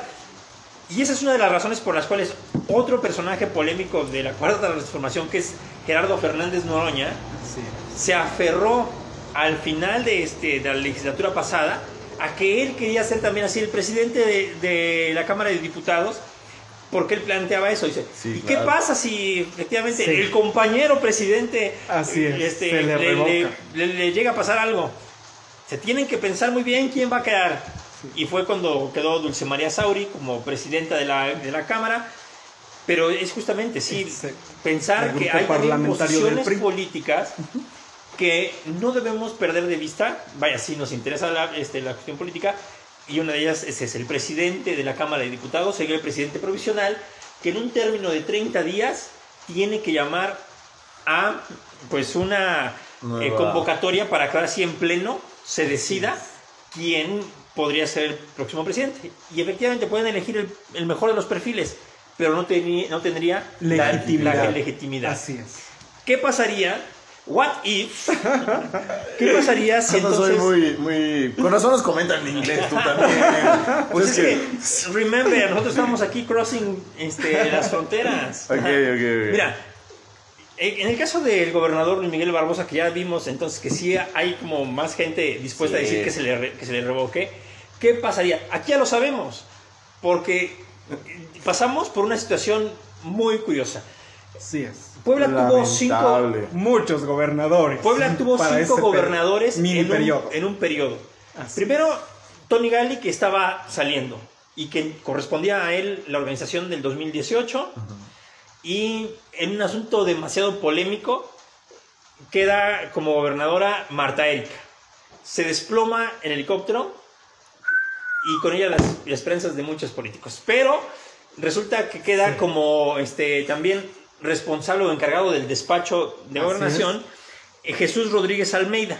quien era encargado del área de Fue gobernación. secretario O sea, general de gobierno y entonces él tuvo que hacer el trámite mientras el Congreso también Claro. este, asignaba quién iba a ser interino. el interino, que recayó Sí. entonces en Guillermo Pacheco Pulido. Así es. Y él tuvo la responsabilidad de volver a convocar elecciones, Convocar a elecciones. porque entonces como esto se dio en un periodo menor a dos años de gobierno, Sí. tenían todas estas facultades. Pero aún así entonces recae nuevamente en el Congreso Así el es. nombrar el provisional y como ya no falta más de la mitad del gobierno, se quedaría, ya no habría otra convocatoria para que alguien terminara este, siendo gobernador a través de elecciones. Entonces, ¿quién sería ese gobernador en caso de que a Barbosa lo revocaran? Solo el, solo el El Congreso Congreso. sabría. Así es. Y como tiene mayoría morena, Pues, y sus aliados, aquí tengo que decirlo Así también, sus aliados, porque además justamente es eso. Ellos deciden. Hay varias personas que pelearían siquiera por ser gobernadorcitos, ¿no? O sea, de, de un ratito. ¿Qué pasaría? yo quiero. ¿Qué pasaría? Sí, en este volado que estamos viendo que sucede aquí en Tetela, ¿no? De 50 a 50. Sí. Básicamente el empate técnico de que, que siga eh, Rubén Barba o que no o que no siga. Bueno, para este tipo de puestos sí hay entonces estrictamente un suplente. Desde que hacen campaña, Sí. desde que hacen campaña, su vienen anunciando quién es su suplente, porque además, de manera electoral, puede ser que les sume votos, ¿no? El decir, miren quién viene conmigo, también entonces, venga por mí. Y la fórmula en la que iba Rubén Barba era con Mauricio Barrientos Bonilla. ¿Tú lo conoces? Claro que sí. Y lo conoces Es- muy bien. Sí, familiar. Además, Creo, por, el apellido Barrientos, yo creo que familiar. lo Bueno, pero ¿sabes que también ha habido casos en otros municipios? Particularmente quiero destacar el caso de Tehuacán y de la misma capital, en las que a pesar de que iba una persona designada como suplente, se, des- se acaba decidiendo en otras instancias. Ya sea porque, insisto, por cuestiones de municipios tengan un cabildo robusto también, y entonces entre ellos digan, va a fundamental. O sea, sí podrían llamar al suplente, pero también pueden determinar que sea otras, otras instancias quienes nombren. Sucedió, insisto, en Puebla, Luis Bank, cuando también entonces el Así presidente es. municipal era Tony Gali, Y decide y ser entonces, candidato. eh, que- exactamente, quiso ser gobernador, y se queda este, Luis Bank asignado también. Cuando ahí no era una- suplente. ¿no? Exactamente. ¿Qué pasaría, qué Entonces, en pasaría este aquí? caso sería. ¿Cómo sería en inglés? The COVID Angel. Bueno. Así oye, déjame decir justamente también el caso de Mauricio Barrientos. Yo sé efectivamente que le tienen mucha estima, pero también hay una polémica en torno a él y que también precisamente entonces habría personas, yo al menos este, en las cuestiones políticas, que podrían respingar por decir cómo una persona con esa polémica podría entonces este, a lo mejor tomarlo. claro. Y este tipo de situaciones podrían mandar Claro. la decisión a otras instancias. Así es. ¿no? Digo, no retomo la política, pero la política, la polémica, pero ahí está el caso. Si se le revocara el mandato a los senadores Alejandro Armenta y Nancy de la Sierra, también ya tienen ellos suplentes. Y de hecho, como Nancy de la Sierra y Alejandro Armenta también quisieron participar para ser gobernadores Así es. al interior de Morena y resultó triunfante Miguel Barbosa, llamaron a sus suplentes. O sea, de ellos dos ya estuvieron fungiendo como conocieron. senadores suplentes. Pero son casos también muy curiosos. Mira, en el caso de Alejandro Armenta, su suplente es Jesús Encinas Meneses. Es un empresario. Y resulta que en ese trance en el que él tomó posesión como senador y estuvo ahí proponiendo algunas iniciativas y regresó a Armenta después de no haber conseguido este, pues, su propósito, pues Jesús Encinas Meneses se declara anti Andrés Manuel López Obrador, anti AMLO.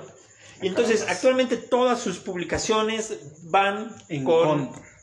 esa intención de dañar al gobierno de López Obrador y la 4T.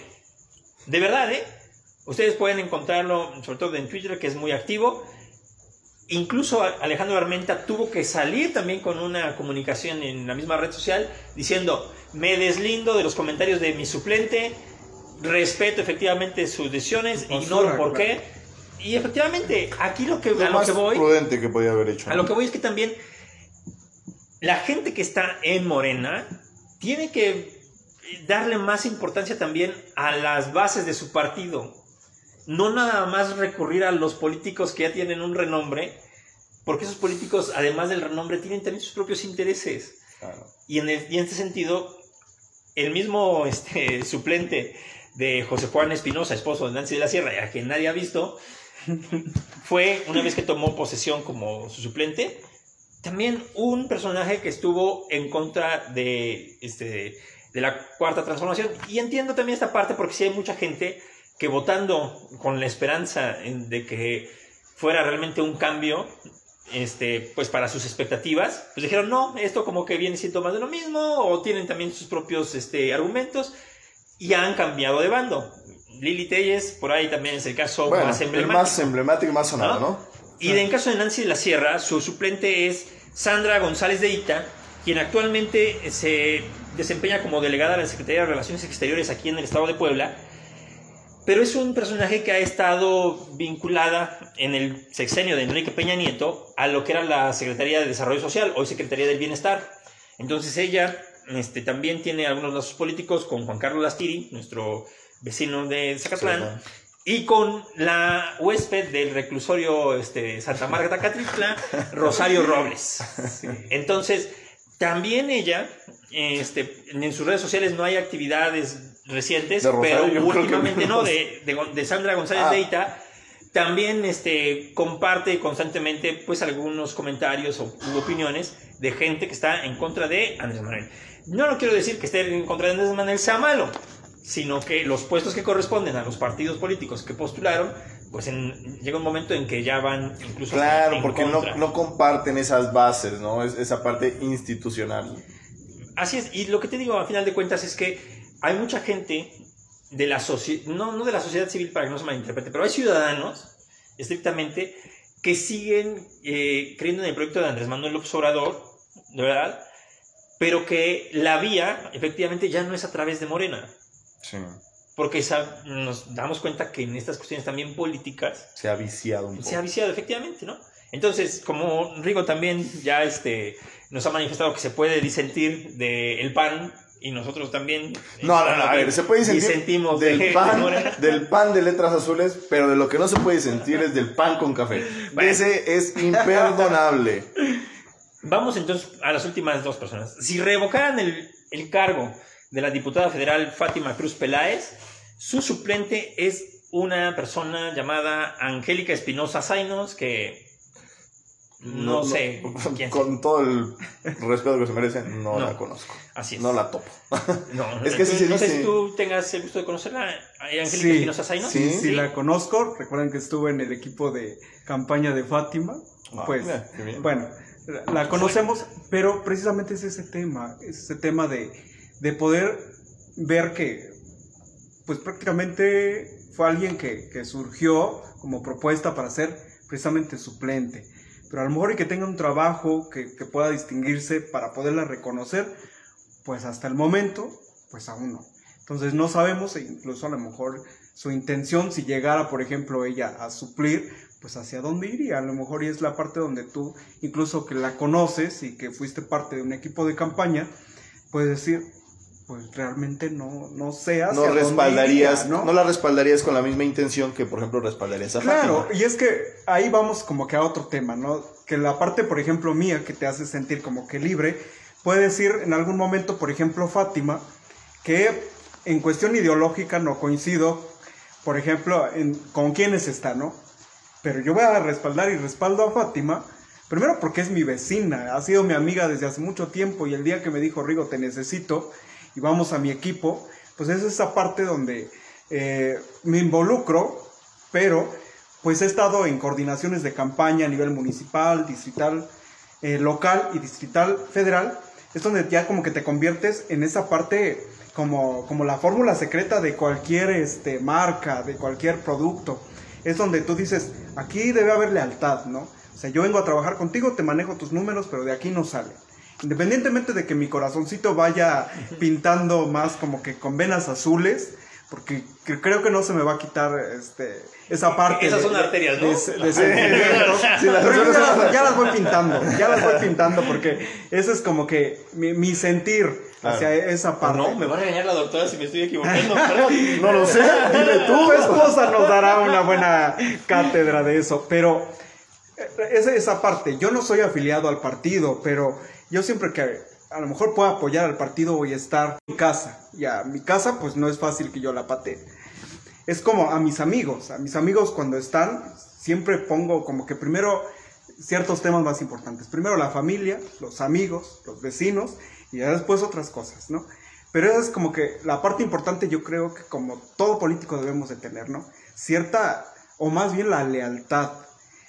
Y se distorsiona con estos ejercicios que estamos viendo de que llegan a un espacio y se declaran plurales, se declaran totalmente en contra. Entonces tú dices, ¿cuál es la certeza que tienes tú como ciudadano de votar por alguien y pensar que va a tener una postura y que llega y se acabó?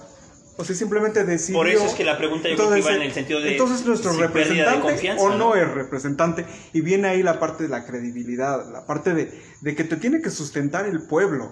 Y por eso ahí viene como que el aterrizar hacia mis ejercicios que hago de decir un antes, un durante y un después. Porque tiene que haber consecuencias de nuestros actos.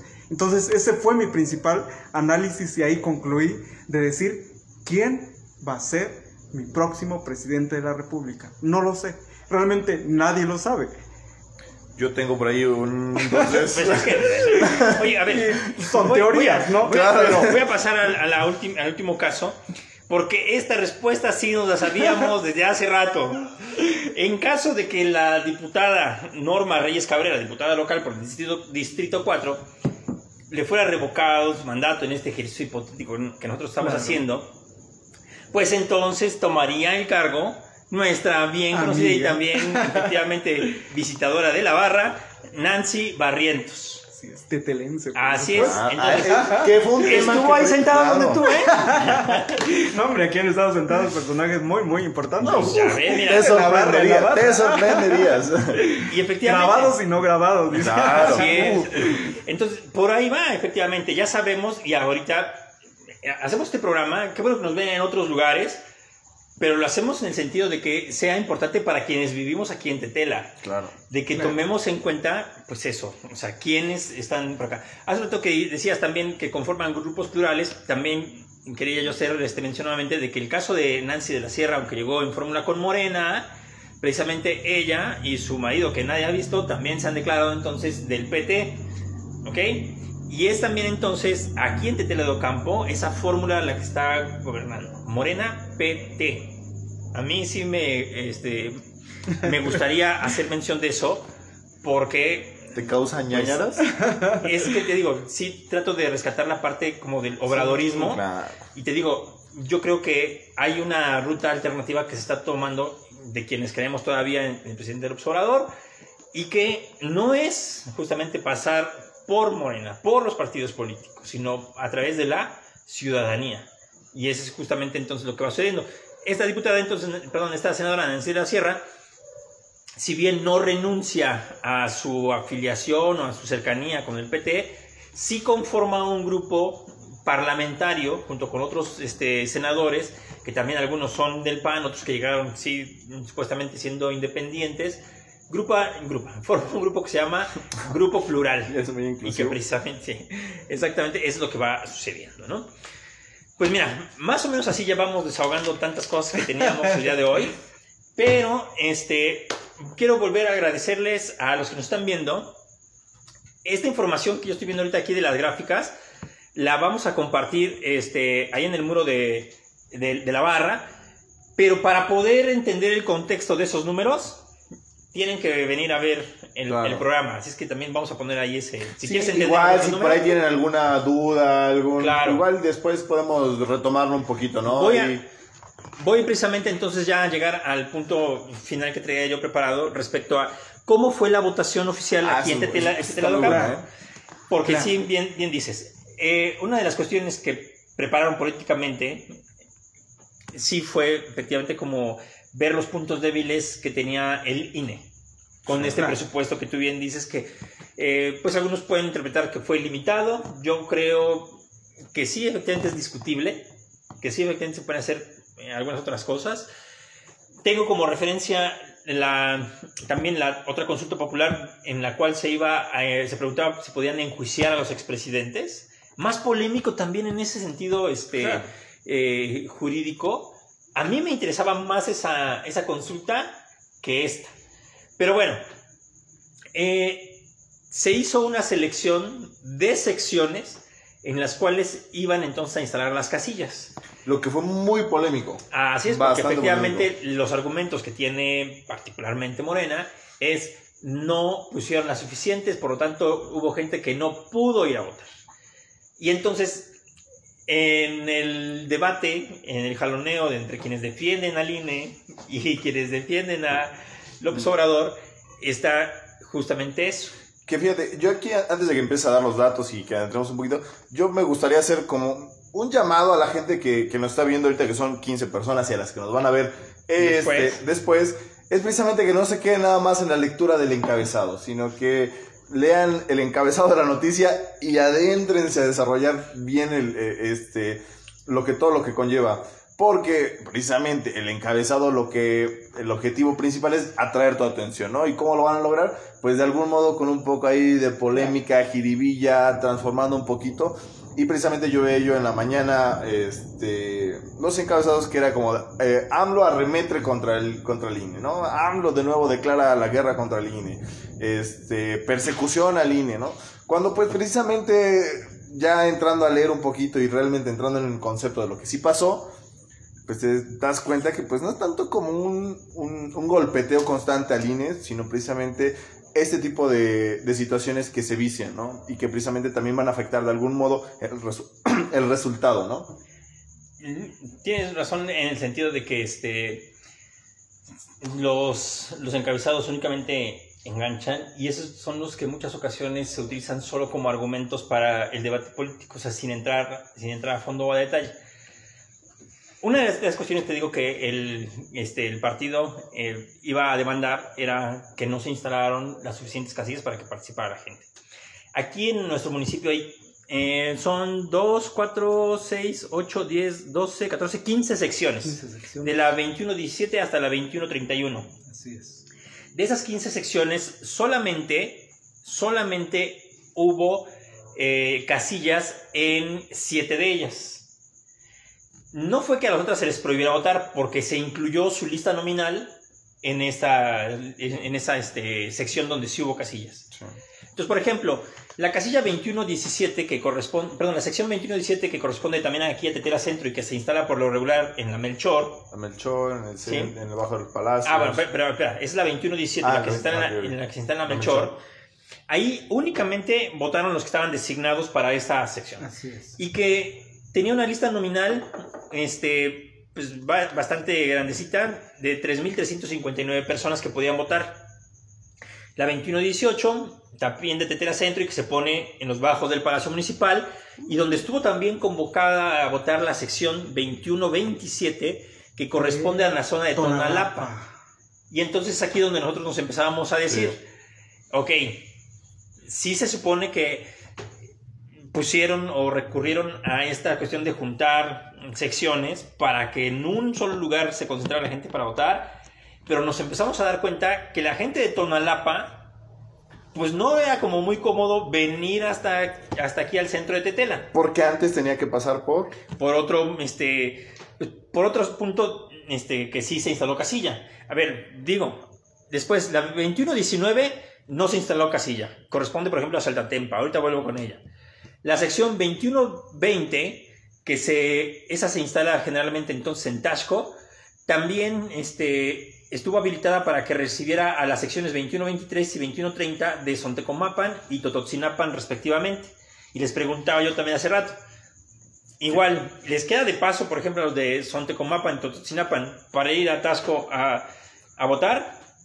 Digo, desconozco yo cómo está en la geografía, ¿no? Rico tiene un, una, un conocimiento un poquito más geográfico de esa zona, ¿no? Te, decía, esa es la parte que, que, te hace, pues, tener como que las cartas que te hacen analizar los temas, ¿no?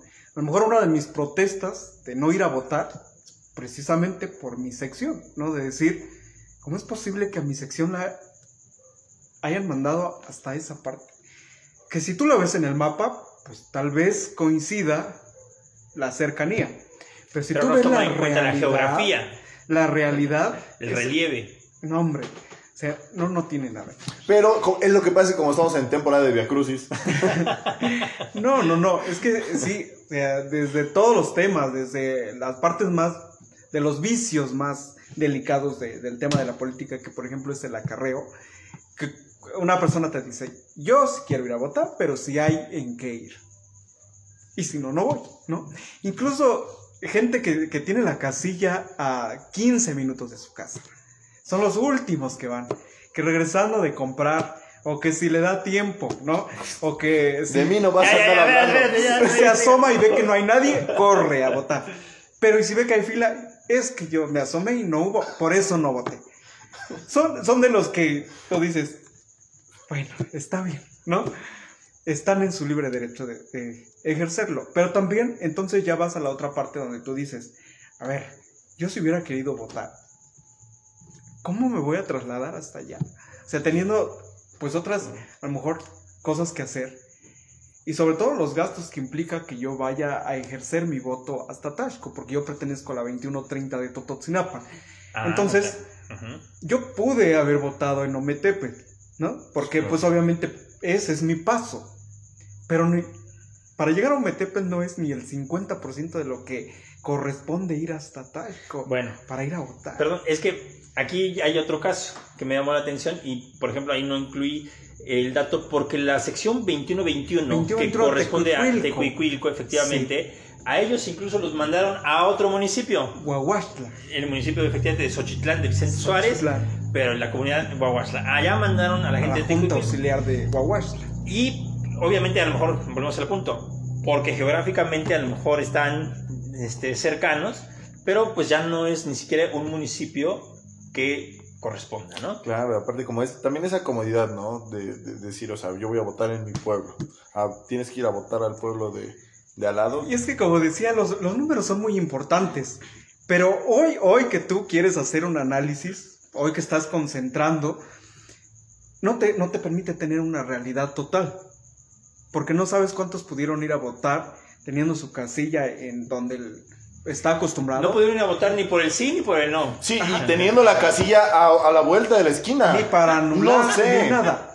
Pero también existen estas cuestiones culturales donde te dice, ¿cómo voy a ir a votar a otro Bueno, municipio a que ver, no es el mío? Claro, sí, sí, sí. Aun cuando está muy cerca, ahí sí están cerca. Por ejemplo, Talcozaban, pues está enfrente. Talcozaban pertenece, es una comunidad que pertenece a la sección 2121 de este, Tecuicuilco, pero muy cerca, o sea, es el límite de Tetela, Ujú. está enfrente. Fíjate, me estaba yo ubicando en Tecuicuilco, pero sí, sí, cierto, ya, ya. Tecuicuilco, bueno, Sí, sí, mira, está justo, digo, justo. mira, ejemplo, Chalahuico. la- ajá, exactamente. Tecuicuilco y Talcozaman, las Sí, tres sí, sí. comunidades que pertenecen, bueno, a la comunidad intermedia que es Tecuicuilco. Bueno, a lo mejor tú dices, en cuestión geográfica, pues vaya, Sí, claro, era no, lo mismo el- Talcozaman, ir a Tecuicuilco que ir a, a este, A Huahuaxla. a Huahuaxla. O sea, en Indudable. cuestión geográfica. Pero sí. cuando tú hablas con tus amigos y... ¿Cómo voy a ir a involucrarme con los huahuastecos? O sea, Sí, no, y es que aparte sentir es- esas expresiones que te hacen ver Sí, y, Son nuestras Y es que, por ejemplo, el representante de casilla, el que está ahí este, de voluntario, pues precisamente a veces es tu vecinito conocido y tú llegas de, ay, cabrón, este güey, ¿qué, ¿qué hace aquí? Sí, claro. O sea, De- Perdón, déjame decirte, precisamente ahorita que ya me están ubicando en el mapa, este, que la sección 21-22 es la de Ometepetl. Y ¿Ah, en sí? esta, so- ahora es que votó solita solamente esa sección. Que, que pertenecen muchas comunidades a Sí. esa sección. Sí. Pero por el número, Pero- por el número de este, pues vaya, de población aquí asignada en la lista nominal, creo yo que, que algo en ese sentido está un poquito desproporcionado. Quizás nada más aquí en los números, ¿no? La sección 21-23 de Sontecomapan no tuvo casilla. La 21-24 de San Nicolás, cuarta sección, ¿sí? También recibió los votos, o, tu- o tuvo que haber recibido los votos de la gente de la 21-25 de San Nicolás. O sea, mandándolos más hacia, digamos, hacia el lado de Cuautempan, ¿no? En lugar de, Bueno, de- más de céntrico. centralizar. Sí, claro. Céntrico. A su junta auxiliar, que pues como que lo ves lógico, dices tú. Bueno. A lo mejor si, si lo ves ya como Sí, que sí, bien sí. coordinado, dices, sí hay una lógica. Si había que empatar, pues esas dos estaban. Viene, vienen justamente algunas que me llamaban la atención y que también ahorita me platicarán también sobre este contexto. En la sección 21-26 de Cuapancingo también Arriba, tenían que votar los de la 21-19 de Xaltatempa. Y entonces, pues otra vez Mm, aquí... pues- Pues eh, Sí, tú lo ves lógico. Sí es un tanto... Pues, yo- no, sí, no tan desproporcionado, por así pues, decir. casi por cuestiones de minutos les daría lo mismo haber venido a, a Tetela Centro a que ir a Cuapancingo, ¿no? Sí, esa No, es como que la parte de decir, o sea, si viene de, de allá, creo que es como un trayecto directo y en medio no hubo otra casilla. Sí. Entonces, como que es la lógica donde tú dices, Bueno. puede ser considerado. Todos los de Salta Sí. que fueran a Coapancingo. Pero te decía, efectivamente, ¿por qué los de Tonalapa no, No pasaron a no? Coapancingo? Sí, precisamente para venir al centro, pues tienes que pasar precisamente por Coapancingo. Sí. No hay otra ruta Sí, sí, que sí. digamos, ah, Donde tú dices, Y de ¿quién hace, por ejemplo, también ¿quién hace estos tipos de, de proyectos? También no? entonces está la, la de Totoxinapan, pues a lo mejor por qué no pudo votar, decíamos ahí en este en Ometepe, ¿no? Y bueno, por último, en este caso, eh, la 2128 de La Cañada, entonces también recibió a los de la 2129 de Capulaque y la 2131 de cual. Entonces, ¿qué me dicen? Pues sí, a lo mejor están todos hacia ese lado, ¿no? Y puede Geográficamente, sí. pues coincide y De a lo mejor, modo. pues cuestión de domingo, Sí, sí, de sí. compras y eso, a lo mejor y- Va. hay como que Bueno, cierta estos son algunos datos lógica, curiosos. pero sí es lejana. Son Sí algunos datos curiosos acer- acerca de los números que tenemos este, por aquí. Son datos oficiales del INE, ya en la página en la cual estuvieron también subiendo las actas. Y vamos a hablar acerca de dos datos, mayores y menores. En el caso de la lista nominal, la sección 2118 es la que tuvo el número más alto de ciudadanos registrados, con, con 4.161 posibles personas que podían haber ido a emitir su voto. La sección que tuvo menos en ese sentido fue la 2124 de San Nicolás, que recordemos está junto con la 2125. Es- en la lista nominal solamente 1981 personas. En el caso de los votos que se emitieron, la casilla que, o la sección que más votos este, recabó fue también la 2118. La que menos este, votos este, captó fue la 2120 de Tasco, ¿sí? 411 votos este, de de, Tasco. de las tres. Lo, que era precisamente lo que decíamos, 21-20, ¿no? Que, 21-23 que y realmente 21-30. geográficamente sí estaba un poco más complejo hacer ese trayecto, ¿no? Bueno, Sí, si no hubiera sido son Tecomapan la sede, pues son dos que llegan al punto intermedio, tal Ah, vez. ok, bien, bien, Pero bien. irse al extremo ya. fíjate. Ahí están los En resultados. proporción.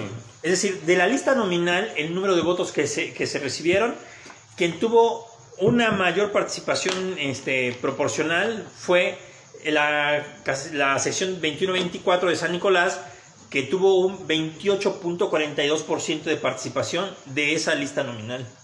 ¿No? Que era la parte que te decía, que, que lo ves lógico. O sea, porque es su punto cultural o político de, de concentración y geográfico Centro, donde... ¿no? A ver, pero entonces, ¿cuál es lo que corresponde a San Nicolás y cuál Nicolás cuarta sección? Porque la casilla estuvo en Nicolás cuarta sección. Ajá, San Nicolás cuarta sección es Una es presidencia y la otra es el kinder, COBA y todo ese de rollo, ¿no? aquí de Calapa, exacto.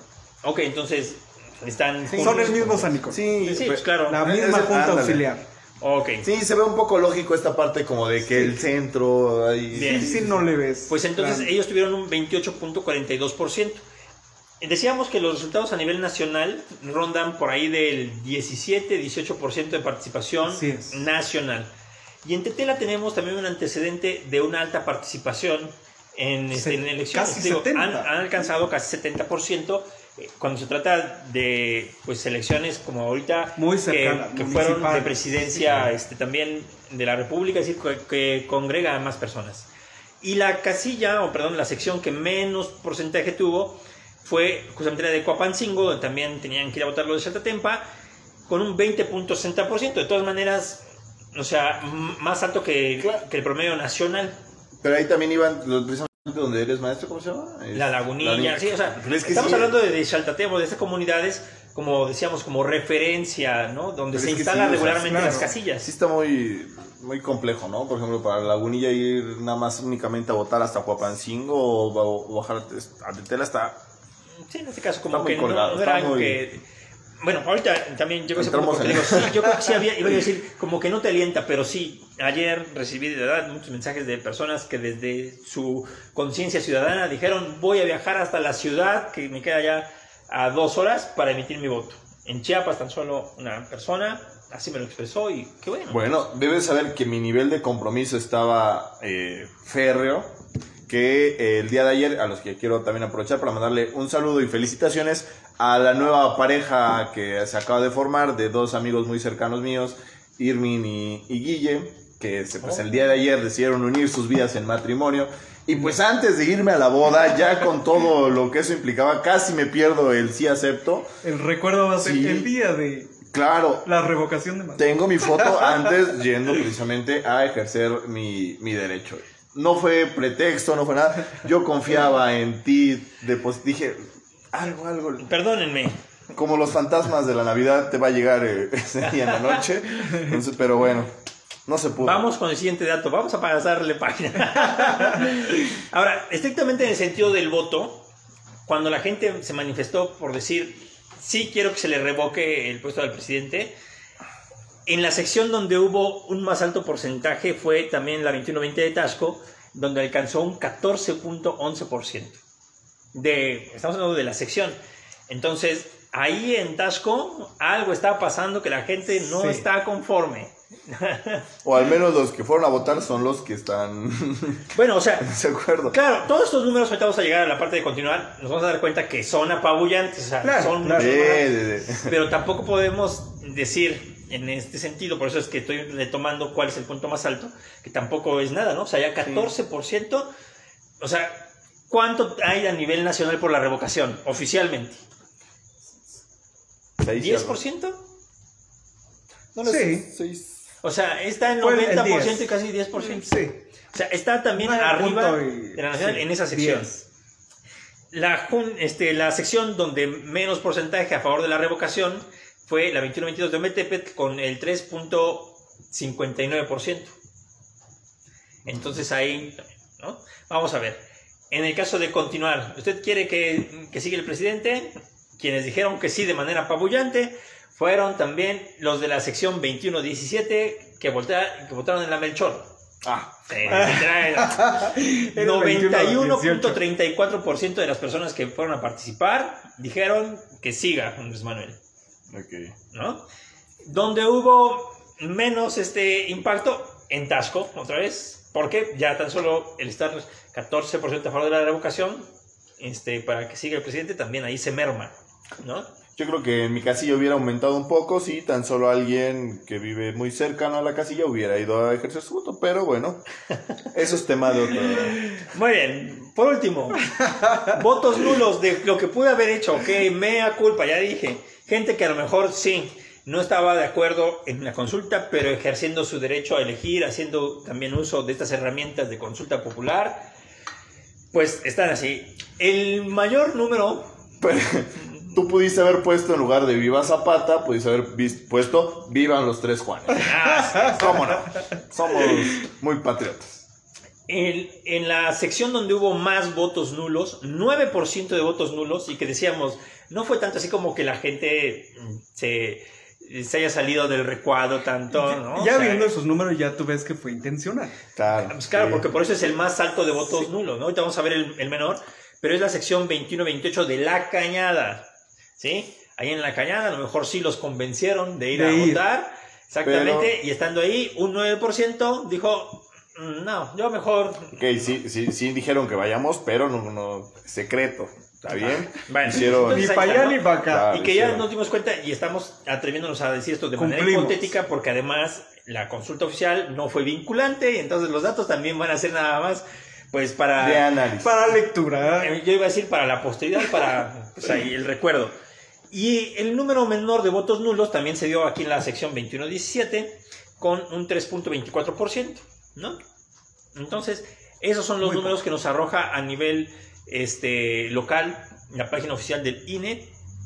Y la verdad es que, pues, no deja de ser al menos curioso cómo se compara eh, las cuestiones de Tetela a nivel este, local con lo que sucede a nivel nacional. Obviamente a nivel nacional, pues los números no, este, no son tan coincidentes, pero es lo que sucede aquí, en el lugar en el que todos nosotros vivimos, ¿no? Es correcto. Pues bueno, algo más le entramos porque yo sí quisiera seguirle, sin Sí, embargo. fíjate, es lo que te iba a decir. Creo que el día de hoy estamos rompiendo récord porque vamos a llegar a las dos horas en nueve minutos. Entonces, este, pues bueno, tienes un nuevo récord. El día de hoy acabas de formar parte de la barra más, más, este, más La, más duradera. longeva. Con ciertas condiciones climáticas. claro, eh. Se nos fue la luz, Se no, nos no fue se nos la había luz. ido la luz aquí en De- transmisión. Justo el día que viene de la luz, se nos va la luz, pero bueno. Este, voy a darle lectura a un par de comentarios más. Shio Chen, como siempre, cada transmisión está presente, nos dice excelente programa y nos pone un sticker así. Vientos. Eh, Solicita Torres, un saludo para Solicita Torres, amiga. Eh, dice saludos al buen amigo Rigo. Bueno, más fans, más fans. Eh, Graciela Luna dice saludos mi niño hermoso. Hijo, aquí no sé para quién sea, porque, bueno, no es por decirles, pero estamos todos bien chucos. No, ni soy niño, ni soy hermoso. Doña Chela, Bueno, como bueno, siempre.